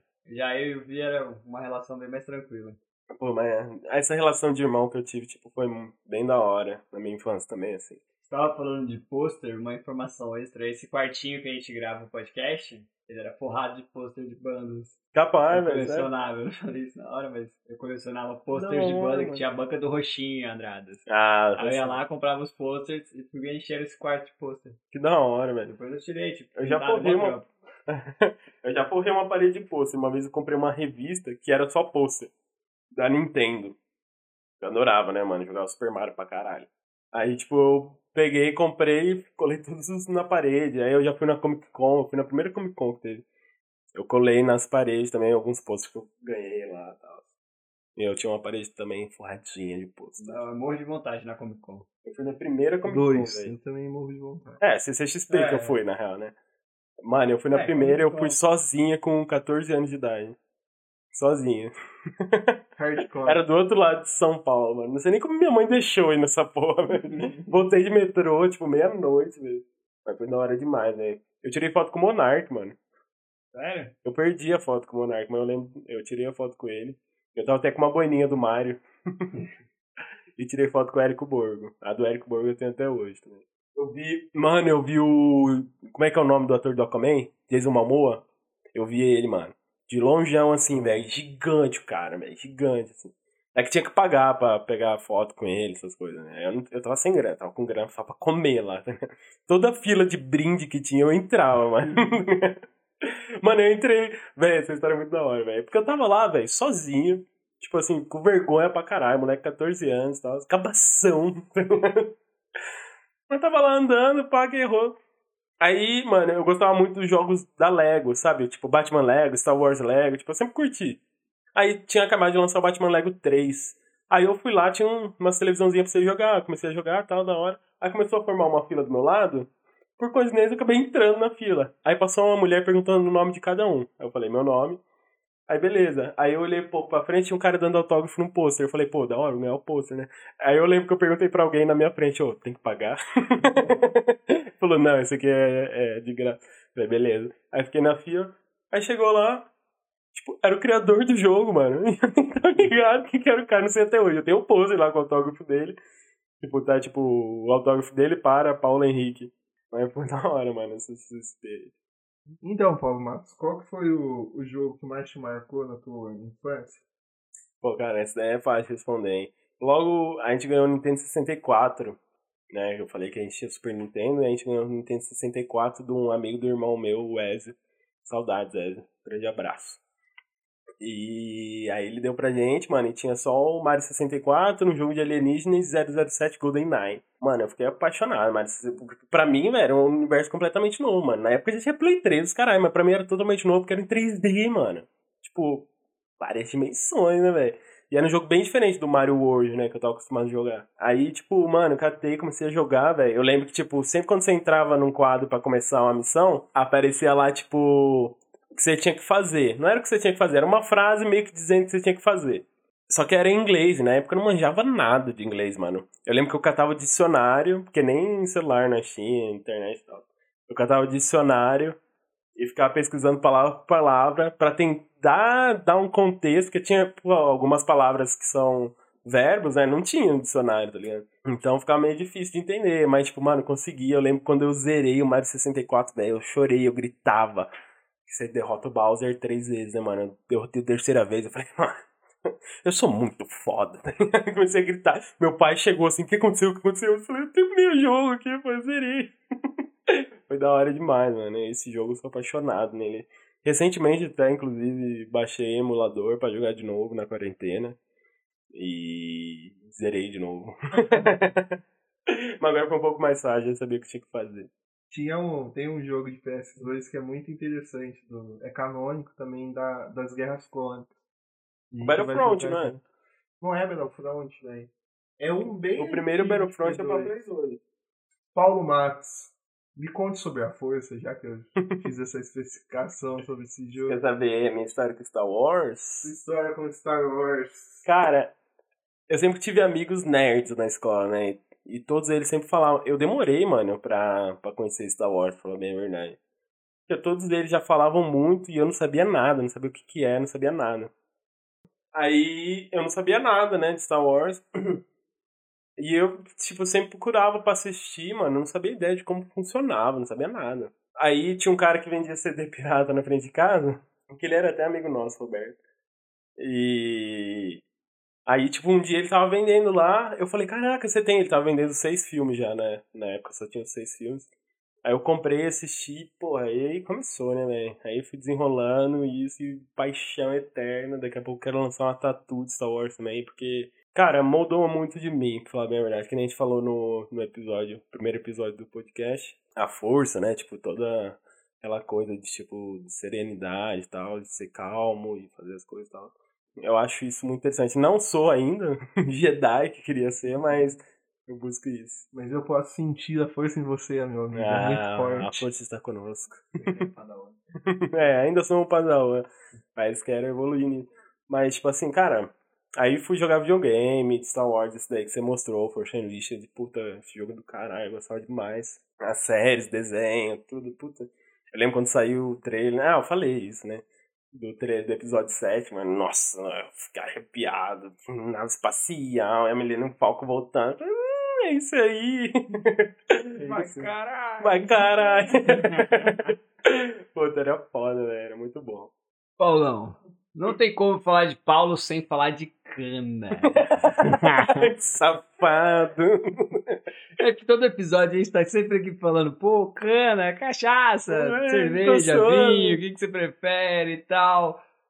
Você lembra da onde veio? Porque você gosta, né? Ah, eu admiro, gosto e admiro. Você gosta do sabor, você gosta de mamar. você- Pega mãe. Não, mano, eu gosto. E falei até no episódio, né, com o Paulo, que é uma coisa que eu preciso controlar, mas eu gosto pra caralho, assim, tá ligado? Tipo, mano, eu gosto do sabor. Tipo, a primeira vez que eu bebi, eu fiquei bêbado. O peixe tava. Você lembra o aniversário da Amanda Mello na casa de Geraldo? Foi a primeira vez que eu Eu lembro, eu Que eu fiquei tô- muito mamado. Eu também, mano. Nossa, aquele dia eu fiquei louco. aí, mano. Aí eu comecei a trabalhar no bar, que nem eu falei, né, mano? Mano, trabalhando em bar, velho, não beber, tipo, né? Diferente. E aqui em Andradas tem muito de tipo o pessoal sair pra beber, né? O mesmo um pouco jovem, assim, legalmente. Mas tem bastante. Legalmente, eu comecei a beber em Andradas com 13 anos. Então, mano. Aí, Ah, eu acho que é uma cultura local isso. é, uma cultura Não, bem. É. Porque em São Paulo tem muita coisa pra fazer, né, velho? Que nem eu falei, tem parque, tem cinema, tem shopping, tem os caralho pra você fazer. Aqui, tipo, mano, é boteco, show de vez em quando e isso, tá ligado? É tem a festa do vinho aqui, né, mano? Que é. Eu amo. É, é muito uma cultura local. A É. galera que começa a beber jovem mesmo. Uhum. Padrão. É padrão, padrão. aqui. Padrão. Comecei a beber com 15 anos, velho. Tipo assim, é por 15 anos a primeira vez que eu bebi, né? Aí depois com 18, mano, aí fui, velho. Comecei a trabalhar na loja de vinho, comecei a admirar vinho, gostar de, de sabores mais. Você acha que trabalhar na, na loja de vinho te agregou bastante coisa em relação. Porque já- você já gosta. Então, ele trouxe alguns conhecimentos a mais pra isso. Sem dúvida, assim, mano. Não, não no sentido de, de cachaça, de, de- mas no sentido de entender a composição daquela bebida que você tá tomando. Isso te despertou alguma coisa? Você já tinha isso? Mano, tipo, 100%, velho. Tipo, eu já gostava, antes de trabalhar, já tomava cerveja, tomava chopp e tal, gostava. E só que eu não entendia nada de vinho. Nada, nada, nada, zero. Comecei a trabalhar lá, tipo, não sabia a diferença de suave e de seco, pra você ter ideia. E daí fui aprendendo lá, minha irmã me ensinou bastante também. Mano, você vai aprendendo, né, mano? Vinho é uma bebida extremamente delicada, uma bebida, uma bebida saudável ao mesmo tempo, sabe? Tipo, uma- vinho é, é outra parada, mano. Tipo, eu não sei nem se às vezes dá pra encaixar vinho como bebida alcoólica. É uma bebida alcoólica, mas tipo assim, fica naquele lance tipo, mano, vinho é uma parada viva, sabe? Vinho realmente são células vivas ali, tipo, compondo vinho. E daí eu aprendi a degustar melhor, aprendi. Porque, tipo, eu nunca tive o costume de beber vinho suave, sabe? Você sabe da, das histórias da, da- de como veio pra Andradas. Por isso que eu tô perguntando. Ah, a gente já conversou sobre várias coisas e eu acho que isso te agregou muito conhecimento nesse sentido. Você consegue me explicar sobre tipo, o vinho Chirá que é feito aqui, da, como que ele é produzido, tá? entendeu? Sim, desse sentido você fala, ah não, com certeza, aprendi pra caramba. Sobre, mano, vinho tem muito, mas muito tipo de vinho. Muito, tipo. Você pode pegar a mesma uva de vinho você pode fazer, tipo, uns cinco vinhos diferentes com aquela uva. Até mais, bem mais, se for ver. Porque tem muitas variações, cara. Porra, isso eu achei do caralho, mano. É, tipo, é meio nerdice até, né? Tipo, se for ver, velho, são um vinho, várias composições, vários caminhos diferentes. Cara, é muito da hora, velho. É muito foda. Ah, mano, e eu sempre gostei de cachaça, também eu gosto. Cachaça, cachaça mesmo, assim. Gosto também. Não tomo, tipo, pura, assim, 51, essas paradas, porque daí pra mim já é fim de carreira, mas, tipo, gosto de uma cachaça boa, tá ligado? Whisky eu gosto pra caralho. Cunhaque, bom também eu gosto, tá ligado? Hoje, por exemplo, eu não consigo mais beber, tipo, quando eu era mais novo, eu bebia escola, as covas de sabor, essas coisas, tipo, que é ruim pra caralho, né? Vamos combinar. Mas, tipo, hoje eu já não consigo mais beber. Bebia pra caralho. A gente já tem os rolês de beber as covas de sabor, né, Igor? É. Eu também bebia bastante isso antigamente. Mas hoje não desce mais, né? Hoje, tipo, se for pra vir no rolê, ou é só brejinha, assim. Tipo, tanto é que eu até evito tomar Skol e Brahma, tá ligado? Eu gosto. Mas, tipo assim, evito. Eu prefiro comprar uma um pouco diferente.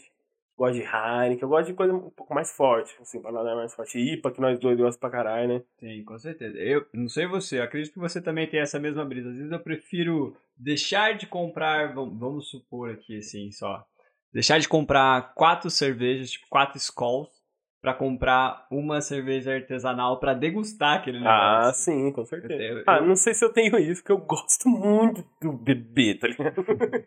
então, às vezes pra mim é mais quantitativo do que a qualidade em si.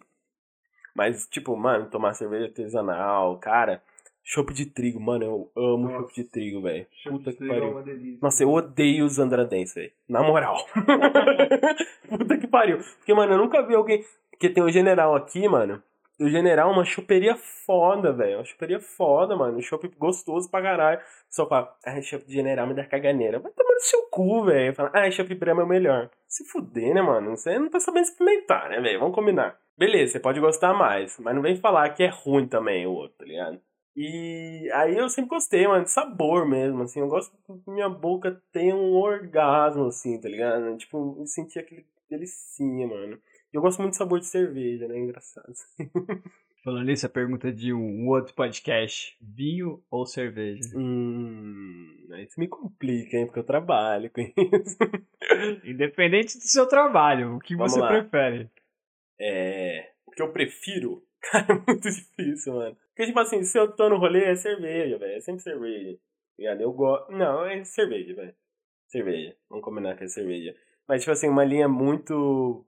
Muito pouco distante, assim, entre vinho e cerveja pra mim. Porque eu, se eu tomo muito vinho, eu me sinto melhor até. Tipo, se eu tomo muito cerveja, às vezes eu fico meio, tipo. É, tipo, meio mortão, assim, tá ligado? Cheio. É, Pesado. lesadão, tá? Se eu tomo muito vinho, eu fico quente, eu fico alegre, tá? Não sei o que tem. Mas eu prefiro beber cerveja ainda. Mas pode ser porque eu ainda sou padawan também em vinho, tá ligado? E esses dois tipos de bebida, é, de bebidas, né? Sempre estiveram presentes na, na cultura e na sociedade mundial, assim, né? Tanto o vinho, que vem de uma coisa bíblica, né? Vem Sim. de um início, tanto a cerveja. Agora eu não sei dizer qual que é mais antigo. Se é o Ah, o vinho ou vinho, se é a cerveja. Certeza que é vinho. Mas, ô Paulão, o que, que você ambiciona daqui pra frente? Engraçado você perguntar isso. No momento eu tô bem acomodado. Mas, tipo assim, a ambição, tipo, é mais voltado ao podcast mesmo. Eu quero que o podcast aconteça para que várias pessoas escutem o que temos a falar. Inclusive, eu quero futuramente ver se eu faço faculdade de jornalismo, porque eu acho que pode agregar, pode ajudar bastante, assim, a gente. Mas, assim, de ambição, ambição, tipo, mano, eu tô guardando dinheiro pra comprar uma Kombi, tá ligado? Você guarda dinheiro pra comprar uma Kombi? Cara, eu adoro Kombi. Velho. uma brisa que eu gosto pra cacete. É. Mano, eu e minha irmã, na real, a gente tá guardando dinheiro junto pra comprar uma Kombi. Porque meu pai teve Kombi durante muito tempo, né? Família numerosa que a gente tem e tal. E então, tipo, eu acho. E a gente gosta, velho. A gente acha bonito Kombi, sinceramente. Tipo, às vezes eu vejo o Kombi passando e eu falo, nossa, que cafona. e aí a gente tá guardando dinheiro pra isso. Mano, no mais, é isso, tipo assim. Tipo, eu não tenho muita ambição. Tipo, é até meio questionável isso em, em mim, né? Eu quero ser feliz, mano. Tipo, tá ligado? Quero conhecer um amor da minha vida. Você acha que você vive uma crise existencial aos 20? Nossa senhora, mano. Viver é foda, né, mano? Mas um pouco, talvez. É, tipo, mais tipo, a crise existencial do 20 seria o que, que você vai fazer da tua vida, né? E depois vira o que, que você tá fazendo da tua vida aos 30, né? depois aos 40. né? É, a vida é cheia de altos e baixos, né? Mas no momento eu tô bem de boa, assim, tipo, tô trampando e tal. Penso um dia arrumar um emprego melhor, tal, ganhar um pouco mais, estudar pra isso. E mas tipo, eu quero tornar a minha vida mais fácil no sentido bom, né? Porque tem o fácil no sentido pejorativo, né, de ficar acomodado e tal.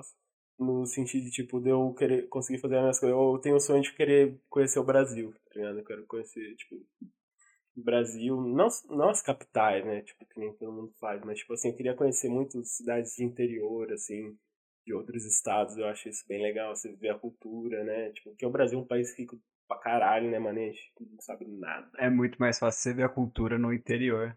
É, Isso exatamente. É bem real. Exatamente. E eu queria fazer isso, cara. Eu queria conhecer. Mano, eu tenho um sonho. Não um sonho, né, mano? Uma vontade. Não um sonho, uma vontade, não sei. Eu quero casar, eu quero ter filhos, tá ligado? Mas, tipo, isso é, é meio clichê até, né? É, mas uma vontade é um sonho. Um É. sonho vive de uma Eu vontade. queria, eu queria ter um Paulinhozinho, assim, chamar de meu. Ou uma Paulinhazinha, tanto faz, não importa. Eu queria, queria ter um filho, mano. Acho que meu filho seria foda. né? Mas, tipo, é, é isso. Tipo, eu quero aumentar minha cultura, eu quero tornar a vida das pessoas que eu amo melhor também.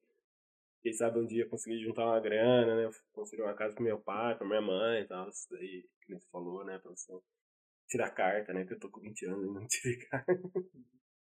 Mas isso aí, de boa, não ligo, não. Comprar uma bike, queria comprar uma bike também. Ah, tudo envolve dinheiro, né, mano? Que bosta, né? Eu sempre falei aqui, dinheiro move É, o mundo. Você pode ter a ideologia que você quiser. Atualmente, amigo, dinheiro É. move o mundo. Eu- mas eu tô parecendo meio hipster falando, né? Eu quero ser feliz. Então, assim, tem uma... Ah, todo mundo quer ser feliz. É, Isso mas não, não tem a ver com. Eu quero ver o Corinthians ser campeão mundial de novo e eu quero estar lá. Pronto, esse é o sonho, tá ligado? Se o Corinthians for pra final do Mundial, eu vou estar lá.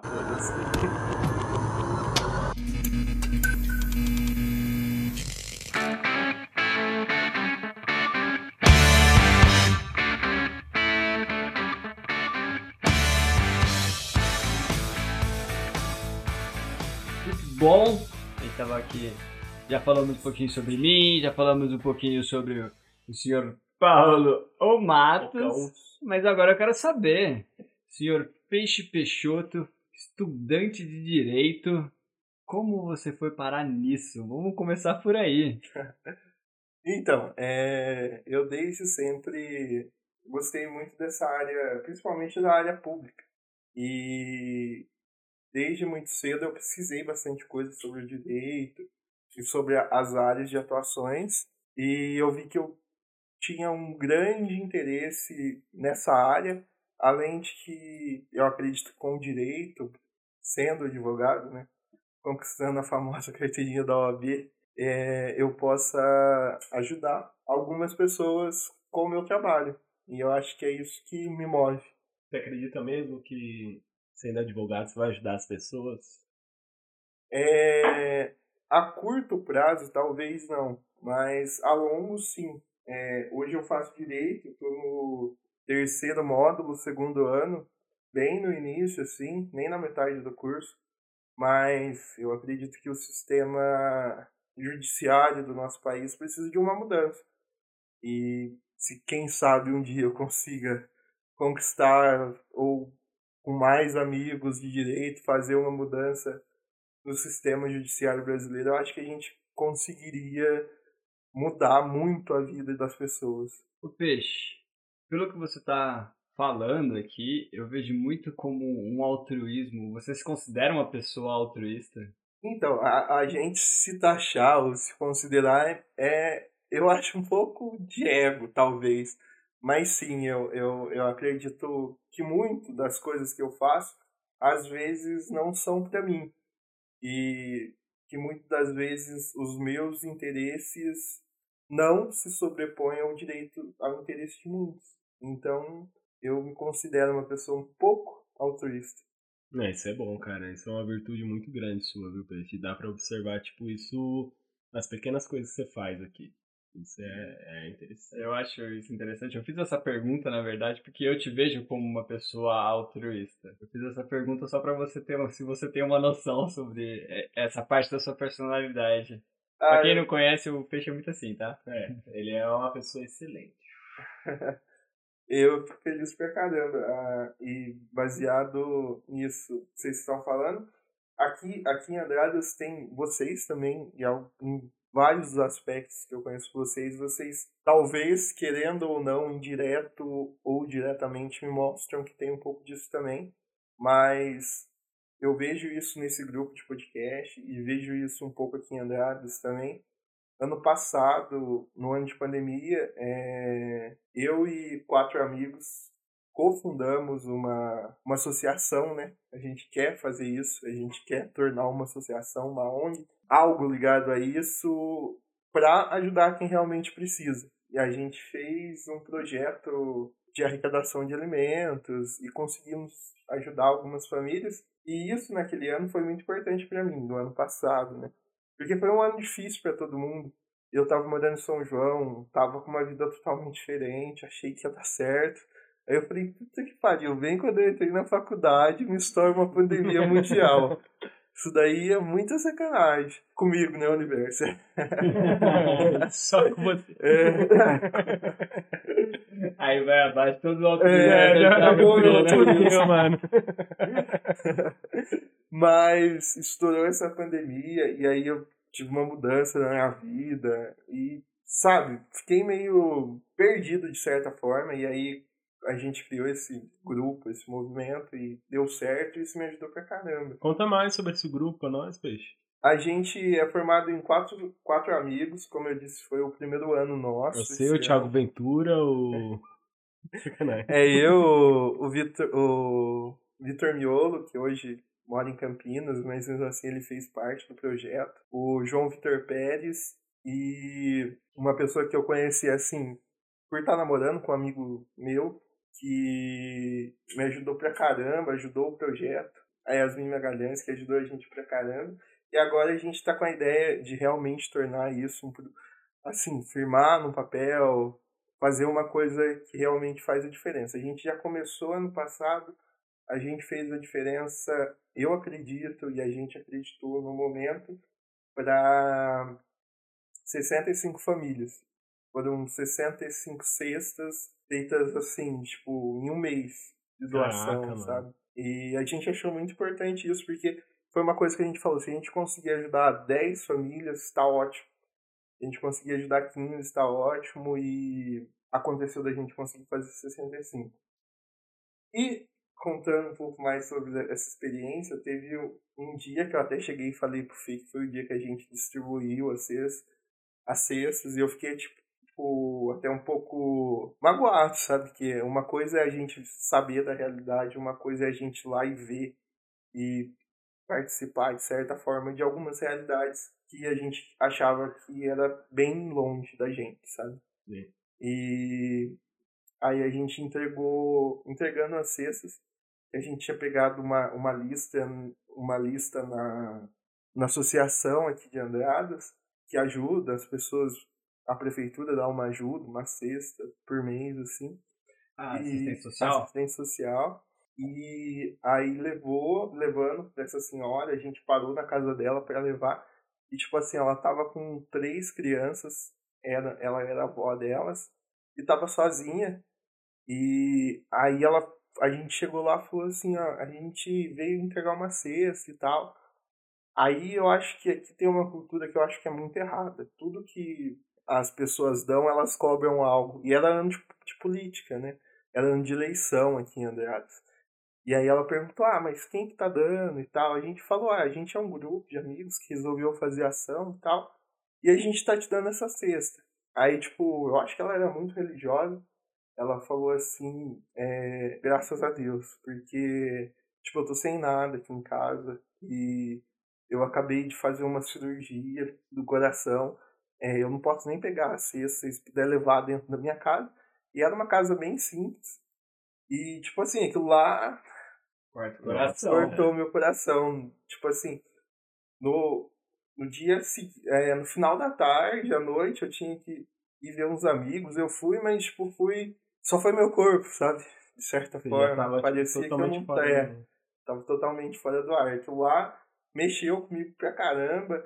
Tanto que aí no segundo dia a gente conseguiu arrecadar um- uma certa quantia de dinheiro que a gente comprou brinquedos em São Paulo para doar para as pessoas. E aí eu não consegui nem ir. Apesar que eram crianças, eu ia ver sorrisos.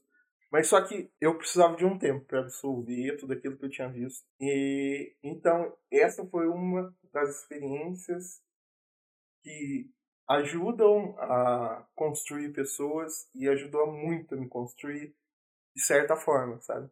Você vê uma realidade diferente, né, cara? Isso é interessante demais. né? Sim, e tipo, é igual eu falei, aqui em Andradas, sabe? Do lado da minha É. casa, se colocar em escala, assim. Então, e as pessoas vivem a vida delas normalmente, isso que é complicado, sabe? É. Era algo que você não imaginava? Fê, era uma coisa que eu imaginava, porém, não aqui, não que eu ia ver, entendeu? É, quer dizer, eu sabia que eu ia ver aqui, só que, tipo, não era uma coisa que eu esperava. Uma coisa é você constatar algo, ver algo ali, e outra coisa é você achar que sabe, sabe? Quando você se lida com, com pessoas e com sentimentos, é complicado, É, entendeu? diferente. é muito diferente do que a gente pensa que é. E aí no dia eu gastei, sei lá, 30, 40 reais com bebida e, sabe, uma pessoa ali tava com falta de comida dentro de casa. 40 reais ia no fazer. mínimo é o que te faz pensar muito. É, o que faz a gente parar, sentar e refletir e absorver um pouco. Foi a primeira experiência que você teve com, com esse tipo de ação comunitária? Foi, foi a, com esse tipo de ação diretamente solidária foi a primeira vez que eu tive esse contato. Sabe, eu já participava de doações, mas nunca eu ia lá levar e ver. E aí, conforme eu vi, tem outra perspectiva, poxa. Sim, é, você está encarando uma realidade que ninguém quer ver. Essa É, Uhum. eles, a gente sabe que tá lá, só que às vezes a gente não quer ver. É o famoso, a famosa, a famosa pessoa que vê, mas é cega no final de tudo.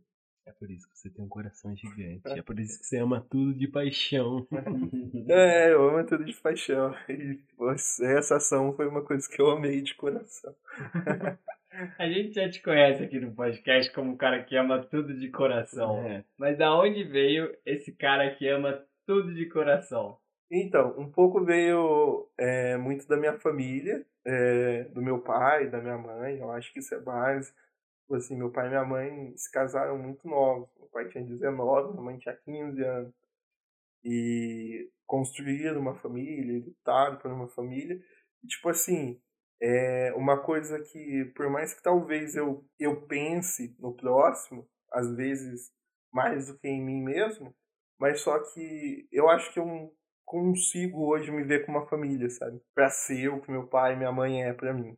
Então, o que eles fazem por mim, eu acredito que talvez eu não consiga fazer, porque eu quero não só ali no meu redor, sabe? Eu quero mais, quero mudança, de fato.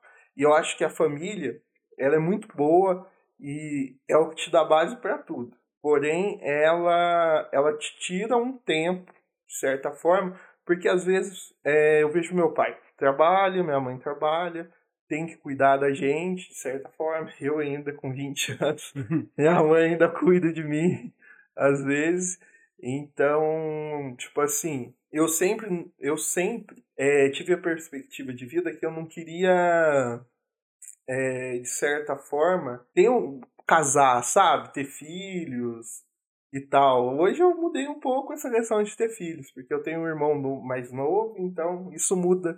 A criança muda muito a perspectiva de, de vida de qualquer pessoa.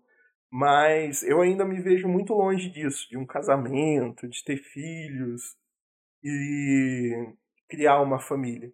Porque eu acho que quando a gente coloca algumas metas, se a gente, de certa forma, ter, criar algo de responsabilidade, a gente vai ter que se dedicar àquilo.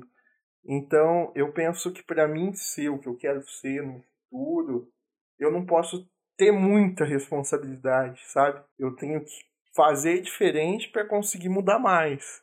Eu não sei se ficou claro aqui, mas é muito isso, sabe? Menos família, menos ligação para mim conseguir fazer uma diferença, sabe? Acho que é, você precisa estar um pouco distante para no futuro estar mais próximo. Você Sim. conseguir fazer uma mudança. Sim. Por exemplo, é, eu tenho 20 anos, estou prestes a fazer 21 agora em maio. Paulo também de maio.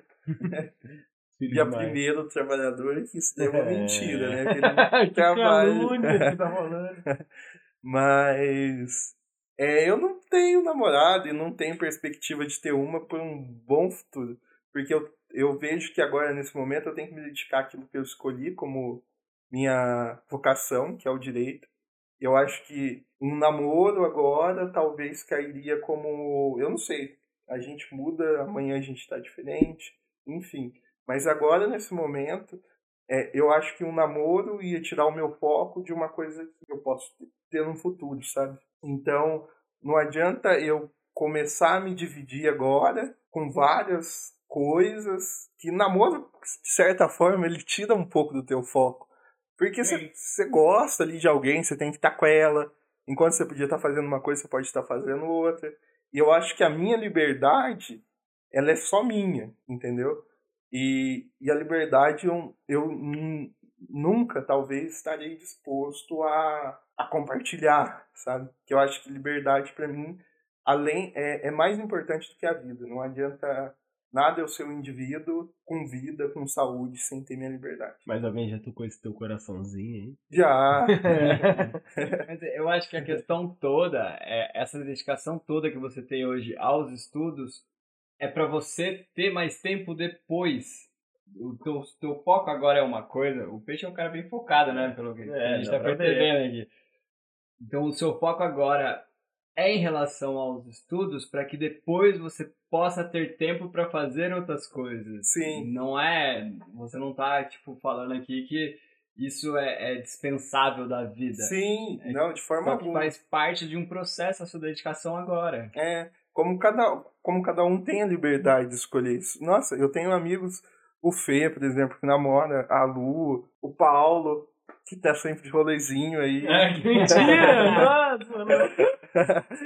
E, vários amigos de, de escola também, assim, eu mantenho contato, eles namoram, sabe? E, tipo assim, eu super acho aquilo lá lindo, porque o, o que torna a gente humano é sentimentos, e você poder compartilhar com alguém é super importante. Eu acho isso, eu admiro isso. Só que, para mim, eu vejo que não é o momento agora, sabe? Agora não é. Então eu preciso focar porque eu preciso, de certa forma, fazer uma mudança. E tipo assim, ó, o meu pai me ajuda muito com a minha faculdade, porque tem gastos e tal. E eu tenho mais dois irmãos. Então, tipo, muito do que eu quero, talvez eu tenha um, um cargo, mas eu não levo como um cargo, um peso, sabe? Eu vejo como uma coisa boa que é ajudar meu pai a formar meus dois irmãos. Eu não vejo o porquê de eu não dar essa oportunidade a eles também, sabe? Se eu tô tendo essa, eles também têm que ter.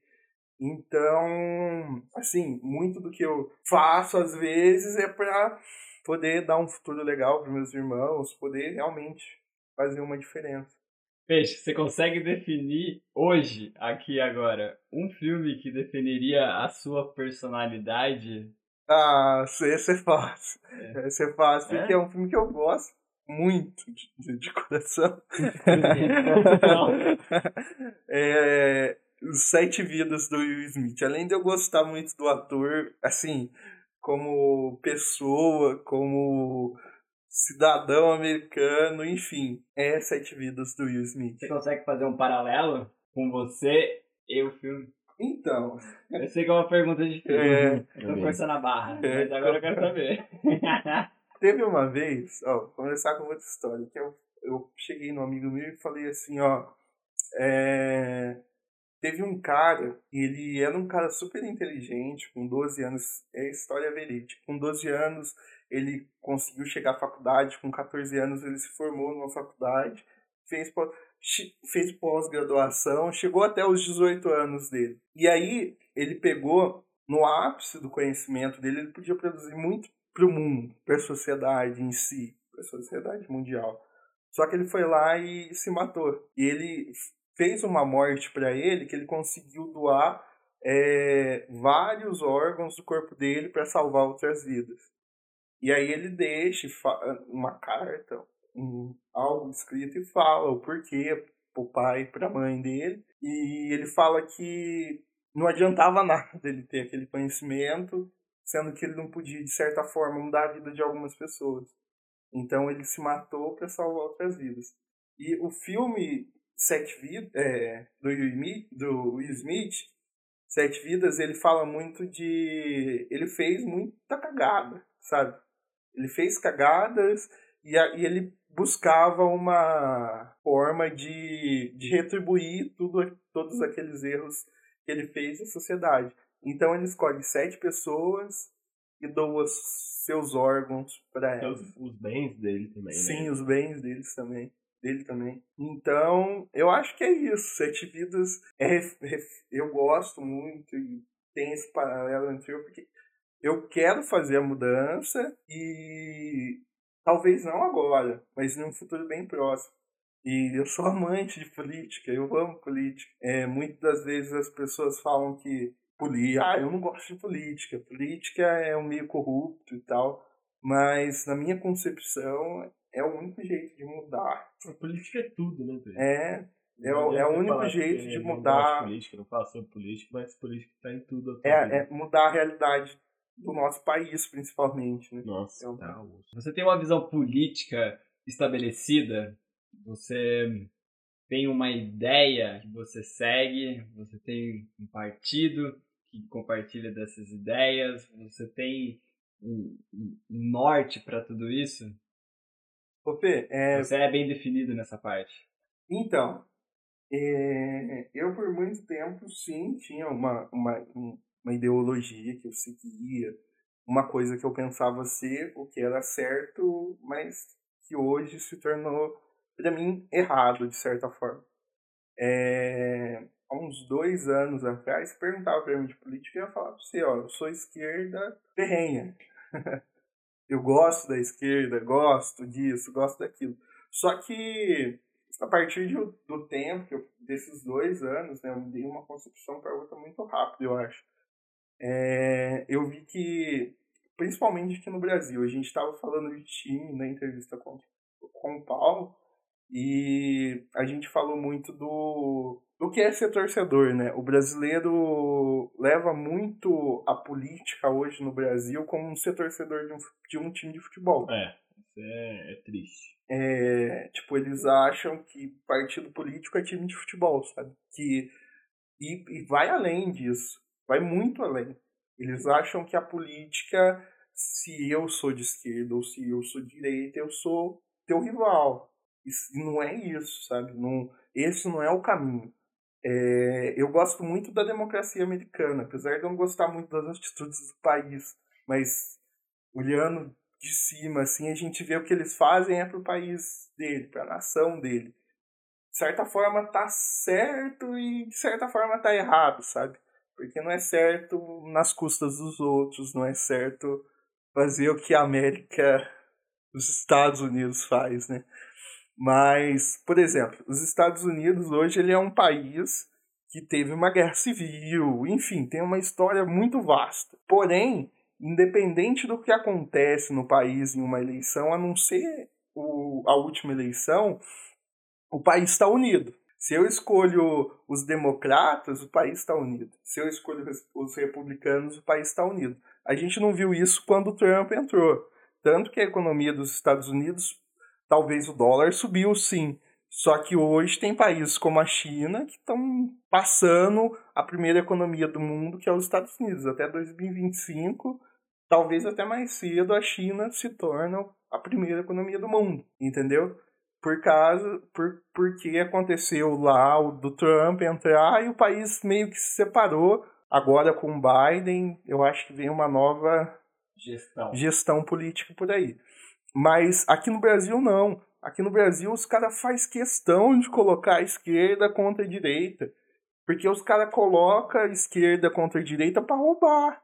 Enquanto a gente tá brigando por causa de partido, por causa de PT, PDT, é, PL, enfim, todos os partidos que o Brasil tem, é, os caras estão roubando da gente. E a gente tá ali brigando porque tal partido. Tem muitas vezes aí que eu vejo o, que o PT fez algumas coisas boas, mas errou. Só que aí quando o PSDB, é, políticos do PSDB de outro partido vinha com uma ideia boa, o PT ia lá e boicotava, só porque a ideia não partia deles, mas era para melhorar a situação do país, entendeu? E isso é o que acontece com o atual governo. Assim, ó, não sou a favor do atual governo, mas seria um erro meu se eu falasse assim, ó, tudo que ele fez foi errado, não foi. Tem algumas coisas, cara, e olha que eu eu sempre fui de esquerda, mas só que hoje eu consigo enxergar que tem algumas coisas que são boas pro país, mas tem muitas que são ruins também. Só que eles não conseguem chegar no consenso. Entendeu? Esse que é o problema. Você acha que a, a divisão partidária no Brasil, que é tão grande, né? É muito fácil criar um partido político no Brasil. Você acha que isso influencia? Sim, totalmente. A situação que a gente está hoje é justamente por causa da divisão partidária do país. Porque, assim, ó, a gente. A, o nosso país é grande em território. O estado de Minas Gerais é maior que a França. Entendeu? O estado de Minas Gerais. A gente tem mais vários estados, cara. E aí a gente pega assim, mas por que que não tá dando certo? Porque lá na França, os caras estão unidos, independente do que aconteça, é claro. Tem, eu tenho que respeitar a tua opinião, porque isso é, é liberdade. Só que chega, eles têm um ponto lá que eles respeitam a tua liberdade, mas só que a hora que fala assim, ó, a gente precisa fazer isso para mudar, vai ser bom, os caras entram no acordo e faz. Aqui não, aqui sempre, e eu acho que vai durar mais um, sabe? A gente é uma democracia nova. Com certeza. E aí os caras aqui faz briguinha partidária. Isso daí não faz sentido para mim. É Enquanto o país sofre, cara. São 200 partidos políticos, eles estão sempre brigando entre eles. Talvez se fosse 10, o negócio seria diferente. Eu, eu tenho, eu tenho essa mesma visão. Ah. Mano, o Bolsonaro praticamente foi eleito falando mal do PT, né? É, Exato, e são dois só, É. dentro de trilhões de É. partidos políticos que tem no Brasil. Entendeu? Essa que é a questão. Os caras metem o pau um no outro ali e ganha a plateia e a, e a plateia defende arduamente os caras, velho. E não é assim, político não é herói de ninguém, nunca foi, nunca vai ser. O político tá ali pra fazer um papel que é dele. Assim, ó, eu Ele vai acho fazer política. é, ele tá ali pra representar o povo. O poder é teu, é nosso. E os caras tá ali metralhando um no outro. E aí o país não cresce. A gente é um país grande, como eu falei. Minas o tamanho da França. A gente é um país grande, tem um território, tem um território para Rico plantar, em, em matéria-prima. rico em matéria-prima. Talvez pode ser que eu tô falando, mas o futuro do mundo é o Brasil, o que a gente tem na Amazônia, ali qualquer coisa que acontece influencia o clima global, entendeu? A gente tá a, a maior, as maiores reservas de água do país, do mundo, quer dizer, é no Brasil, Sim. é no Brasil. E fazendo um, um paralelo aqui a um, um outro episódio que a gente gravou com, com o Jack, né, com o Pedro Andrade, a gente estava falando sobre engenheiros que vão para fora do país. Então a gente tem muita mente aqui, pode ser lapidada dentro do próprio país que vai trazer um desenvolvimento muito grande. Sim, eu fico, assim, ó, uma coisa que eu, eu, eu julgo bastante sempre é, por exemplo, aqui no Brasil, a, eu acho uma calúnia, tem representante aí de Estado que fala assim, ó, é, faculdade é faculdade pública é lugar de maconheiro. Gente, a gente tem tanta gente produzindo coisa boa. Só que a gente não aproveita essas pessoas. Aí os caras vão pra Europa. Aí os caras vão trabalhar pra lá. Tem vezes que eu acho errado quando a pessoa abandona o seu país de origem. Porque a gente saiu daqui, sabe? A gente tem que ter amor a essa terra. Só que tem vezes que eu entendo, sabe? A É. corrupção, sabe? A falta de segurança, de saúde. Começa tudo por causa de uma bagunça política. Eu acho exatamente essa última parte do que você falou, tem que sair mesmo. Não, não tem Entendeu? que ficar. Eu É. discordo da parte que você falou de as pessoas não deveriam dar mais valor da, da origem que elas vieram, não. Se não tá bom, sabe, Fê? Se ela, se ela tem um poten- potencial tão grande, por que, que ela vai ficar num lugar que não vai aproveitar esse potencial? Nem fudendo. Sai fora, velho. Pula do barco. É. Porque não tem como, Fê. A gente vem, assim, ó, vem brigando por causa de política há um tempo e não consegue chegar a nada. Ó, pra você ver. Eu tive, em 2017, é, eu participei do Parlamento Jovem de Minas. Foi uma experiência que eu amei. E foi uma experiência que eu gostei muito, é, onde eu participei de criação de propostas para o Estado de Minas Gerais, que os caras lá iam decidir se ia implementar ou não. Eu acho que na época era sobre feminicídio. A gente tinha que criar propostas que, de certa forma, de, é, diminuíssem o feminicídio no país, o machismo, sabe? Coisas assim. E aí eu participei da primeira fase, que era na Câmara Municipal de Andradas, e depois na fase regional, que era várias cidades do sul de Minas, e depois da etapa estadual, que era lá em, em BH, onde a gente participava no Câmara Legislativa de Minas, onde ficam os deputados e tal. E foi para lá que eu fui. Eu fui representando Andrade junto com uma amiga minha, Lívia. Se ela estiver ouvindo, um abraço. E a gente foi para lá representar. E chegamos lá, velho. Assim, ó, a gente teve mordomia pra caramba. Muita mordomia. É, era fora de bar. A gente ficou num hotel que era quatro estrelas, sabe? Tinha restaurante, piscina, sauna, sabe? Muita coisa. Só que, tipo, ali, é, é claro que tinha toda aquela coisa de, de criar pessoas que tivessem de, de, de fato engajadas em mudar a situação política do país. Isso era importante, a ideia era essa.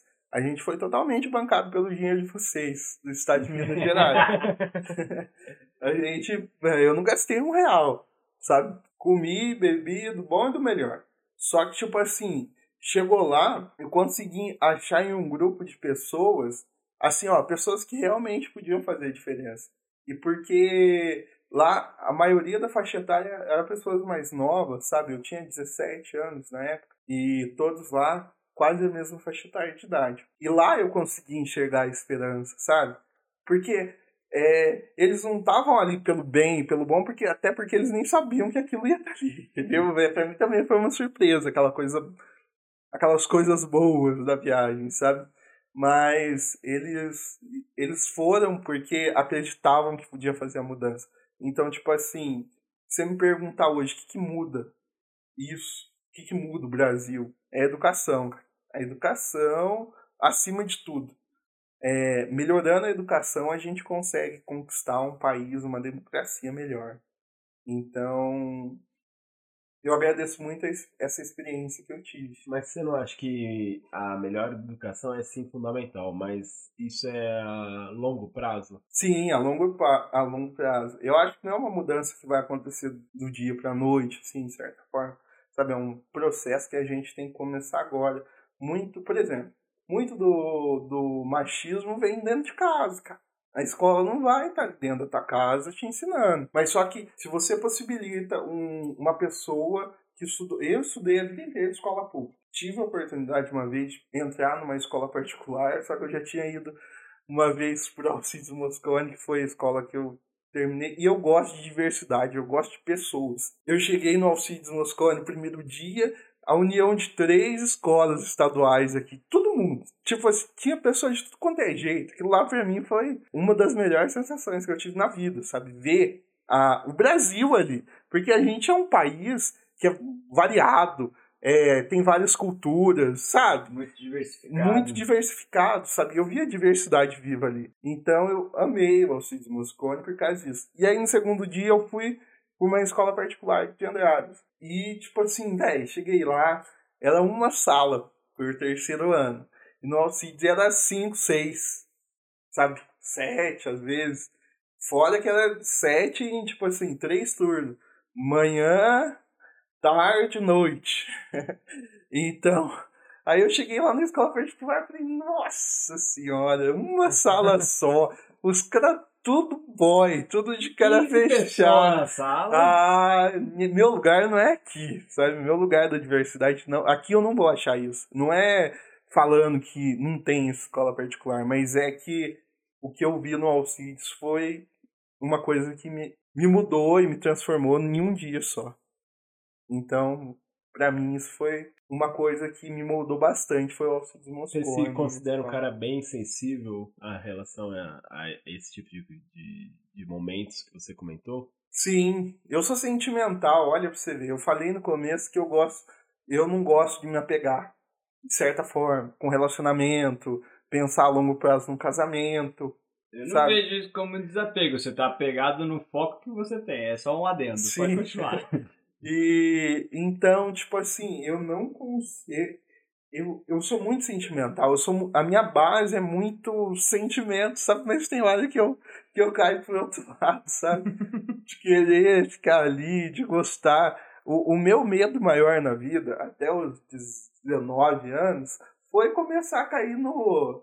Parece, pode ser uma coisa tão boba, vocês podem achar uma coisa tão boba, mas isso pra mim se eu começasse a fazer, eu ia cair na, comuni na numa certa comodidade.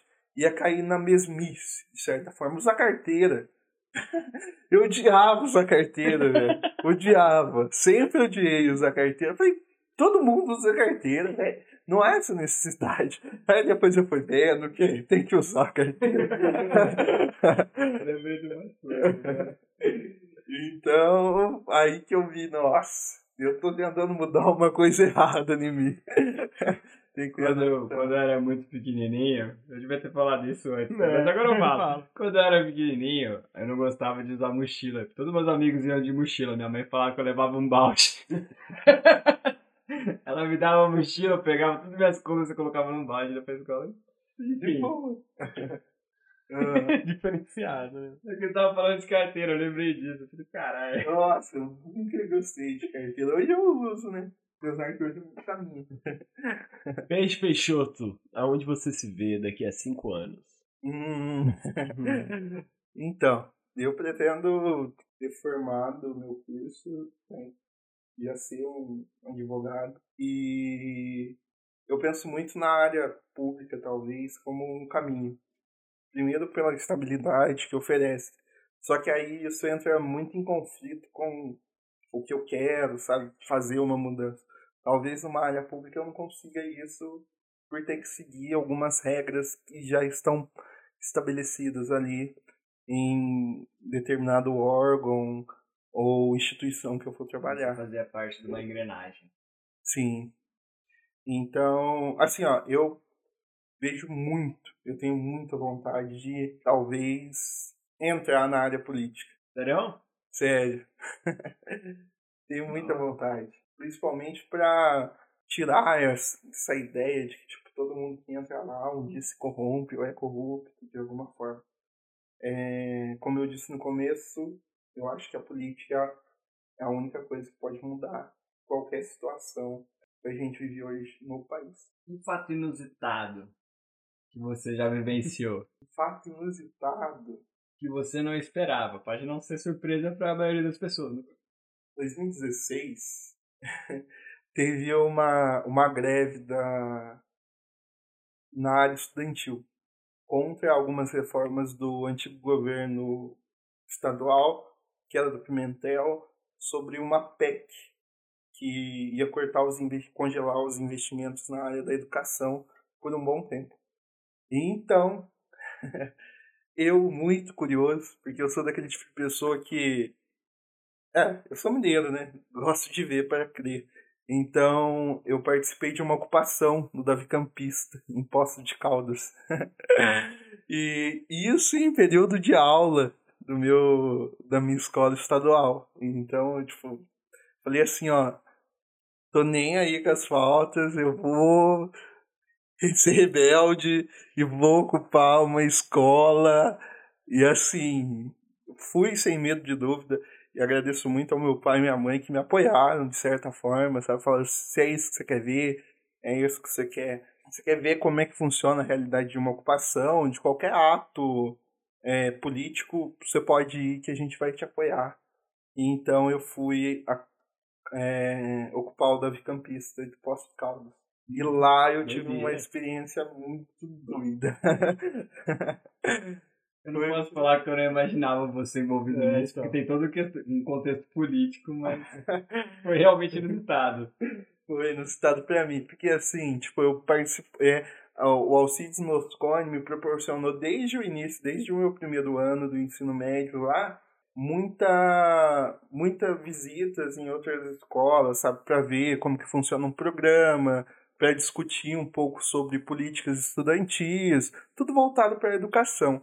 E lá eu conheci a presidente de um grêmio estudantil, que era de Poste de Caldas. E ela falou assim para mim, ó Igor, eu vou ocupar o Davi Campista e assim, ó, eu gosto de você, gosto das suas ideias, e eu acho que seria muito somativo você vir para ocupar com a gente. Então, eu fui pra pós com cara e peito, numa ocupação, nem sabia onde ficava a escola. Eu cheguei lá assim, ó, sete horas, oito horas da manhã, fui me guiando assim, perguntando para as pessoas, cheguei lá, tipo assim, tinha uma na TV de Poste Caldas, tava lá e tipo um aglomerado da escola fechada e assim um monte de aluno lá dentro e a polícia do lado de fora querendo entrar e aí eu cheguei lá super de mansinho. eu falei, ah, eu sou o Igor e tal. E a presidente do Grêmio tava lá, ela falou, entra aí, Igor.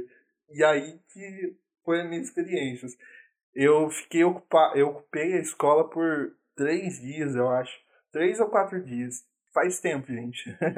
Mas é, foi Você quatro dormiu lá? dias. Eu dormia lá. Foi muito interessante, sabe? Porque assim, a gente chegou lá, tinha alguns colchões que os alunos mesmo tinham levado, sabe? É, Aí tinha que alimentar aquele povo. Como é que alimentava aquele povo? Então, aí foi muito legal. Isso foi uma experiência de organização de uma ocupação que eu nunca tinha vivenciado. Tudo aquilo era novo para mim.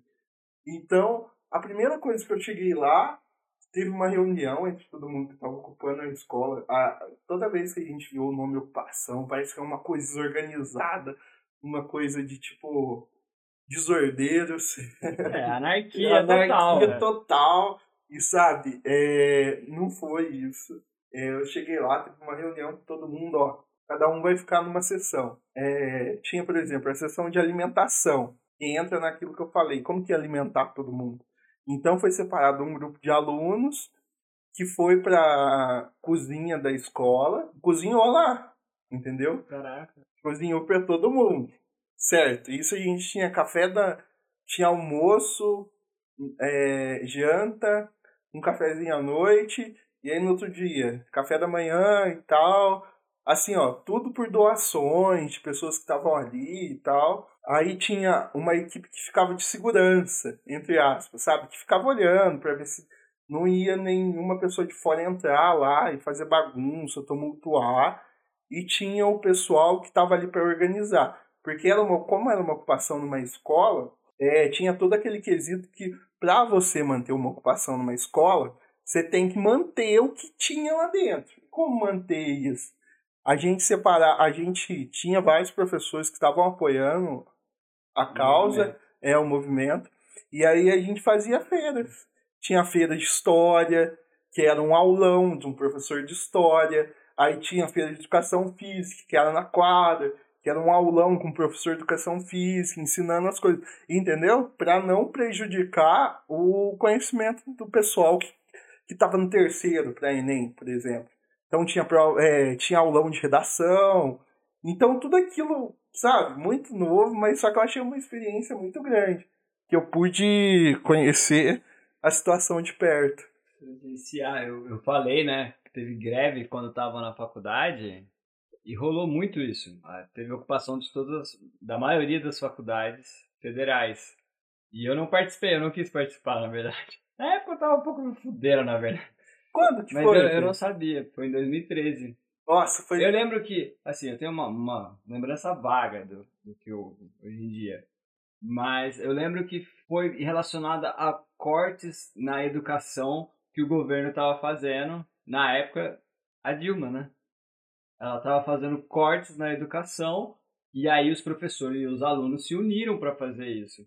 Só que não, não teve tanto consentimento dos professores dentro das ocupações, eram mais alunos. Tanto é que rolou muito, muita treta, assim, da polícia entrar, de, mano, ter galera fudida ali no rolê, tá ligado? Sim. Eu não participei, é interessante ouvir você falando disso de uma forma diferente. E, tipo De quem assim. tava ali pra viver. Eu não, não vivenciei, eu só peguei minhas coisas e falei, foda-se, vou pra Andradas. é, é interessante falar também que, tipo, lá tinha, por exemplo, banheiro de menino, banheiro de menina, sabe? Tudo muito respeitado. É, eu trabalhei na cozinha, trabalhei na, na área da segurança, ficar acordado à noite, sabe? Participei desse projeto porque eu conhecia diretamente quem estava ali, entendeu?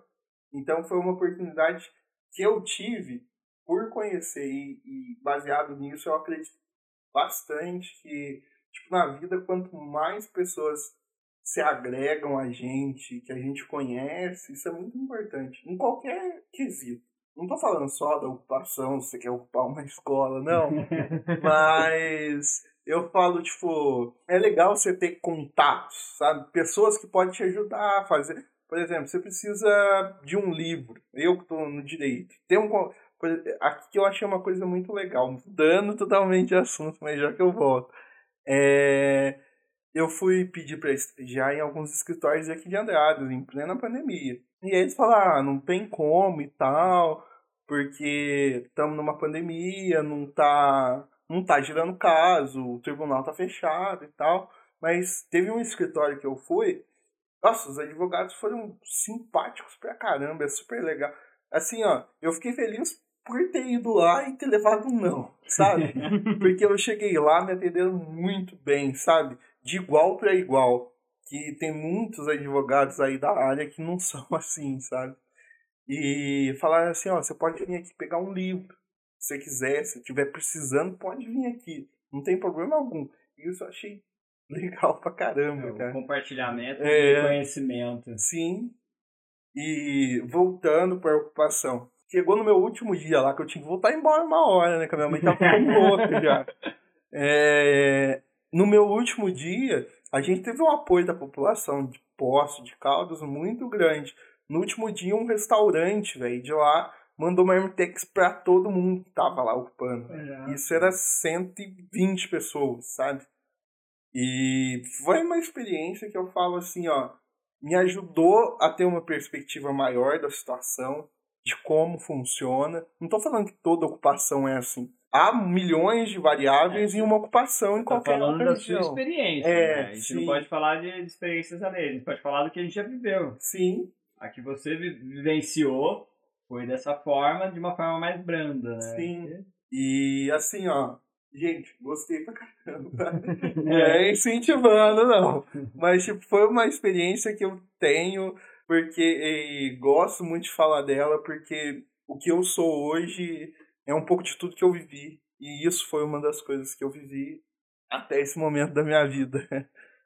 E Peixe, o que, que se traz ao Desenrolando Podcast? Foi muito uma conversa, assim, tipo, eu tive com uma amizade que eu formei muito recentemente, que eu queria ter tido há mais tempo, mas foi conversando com o Fê uma vez que eu vim na casa dele, que a gente já tava se aproximando um pouco, que eu era muito próximo do irmão dele, o Vinícius.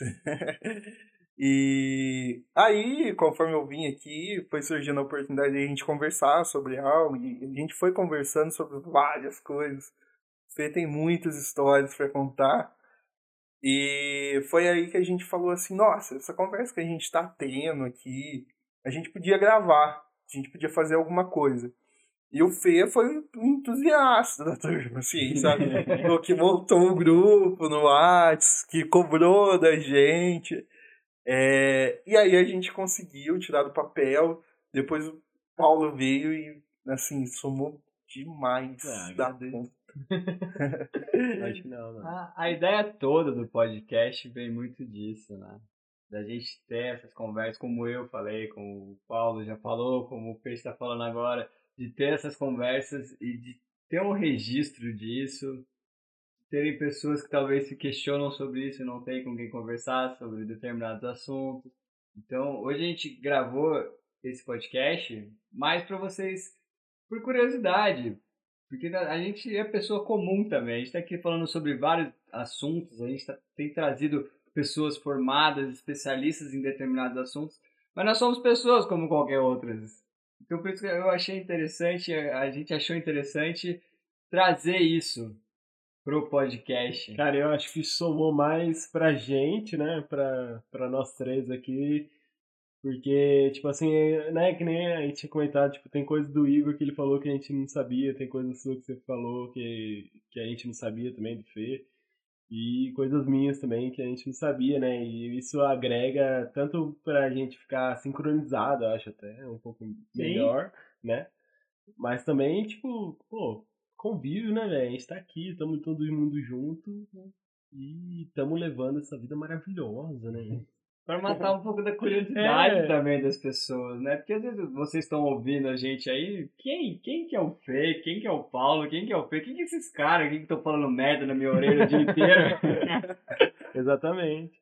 E um pouco disso que a gente falou hoje sobre nós aqui foi para tornar o podcast um pouco mais humanizado, né? Sim, Porque de certa forma, agora vocês conhecem uma parcela da gente, que eu acho que todo indivíduo é um universo em miniatura, né? Com Então certeza. tem como a gente, assim, ó, vocês me conhecer 100%, vocês conhecer o Paulo 100%, vocês conhecer o Fê 100%. A gente tá aqui passando, assim, ó, por cima daquele iceberg que tem no panorama. Nem a gente se conhece 100%. É, né? nem a gente se conhece 100%.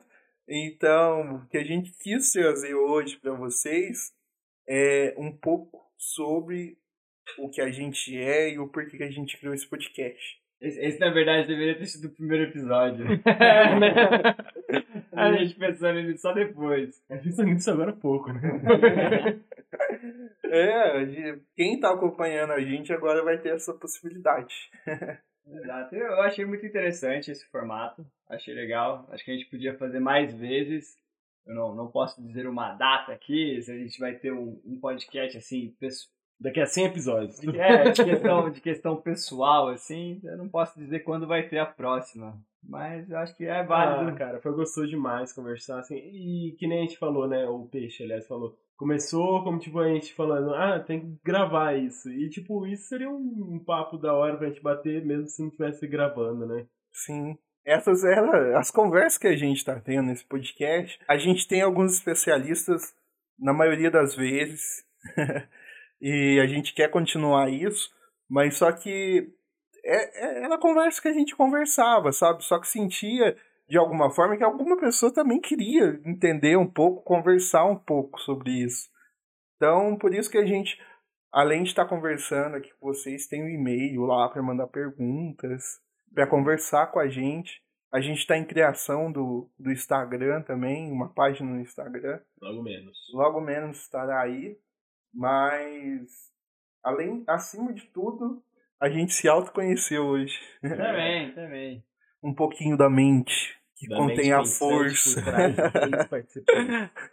E se você tiver alguma dúvida, como sempre, o Peixe já falou que a gente tem um e-mail, que é o desenrolandopodcast.gmail.com. Você pode estar mandando sua dúvida para lá. Ou, se você quiser entrar em contato com a gente, dos mais variados assuntos, quer contar a sua história aqui? A gente estava contando sobre um pouco sobre a gente. Se você quer contar um pouco sobre a sua história, quer que a gente leia nos próximos episódios, pode mandar lá, desenrolandopodcast.gmail.com ou no nosso Instagram pessoal, que é o, o do Paulão. Fala aí, Paulão. É Paulo HB underline Matos com dois T's.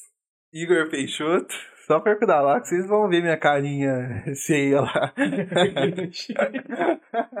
E o meu é o Fê Diogo em qualquer rede social, se você quiser co- acompanhar a minha live, o meu trabalho aí semanal, né, de segunda a sexta das... Também é só procurar na Twitch, twitch.tv barra o Fê O Fê Diogo. Diogo. Em qualquer rede social você vai achar como o Fê Diogo. Vai ser um prazer imensurável conversar com você pessoalmente. É isso aí, gente. Paulo ama vocês. Muito obrigado por terem acompanhado um pouco das nossas ideias aqui, né? Essa trocação de ideias. E um beijo. Um boa noite. Tchau!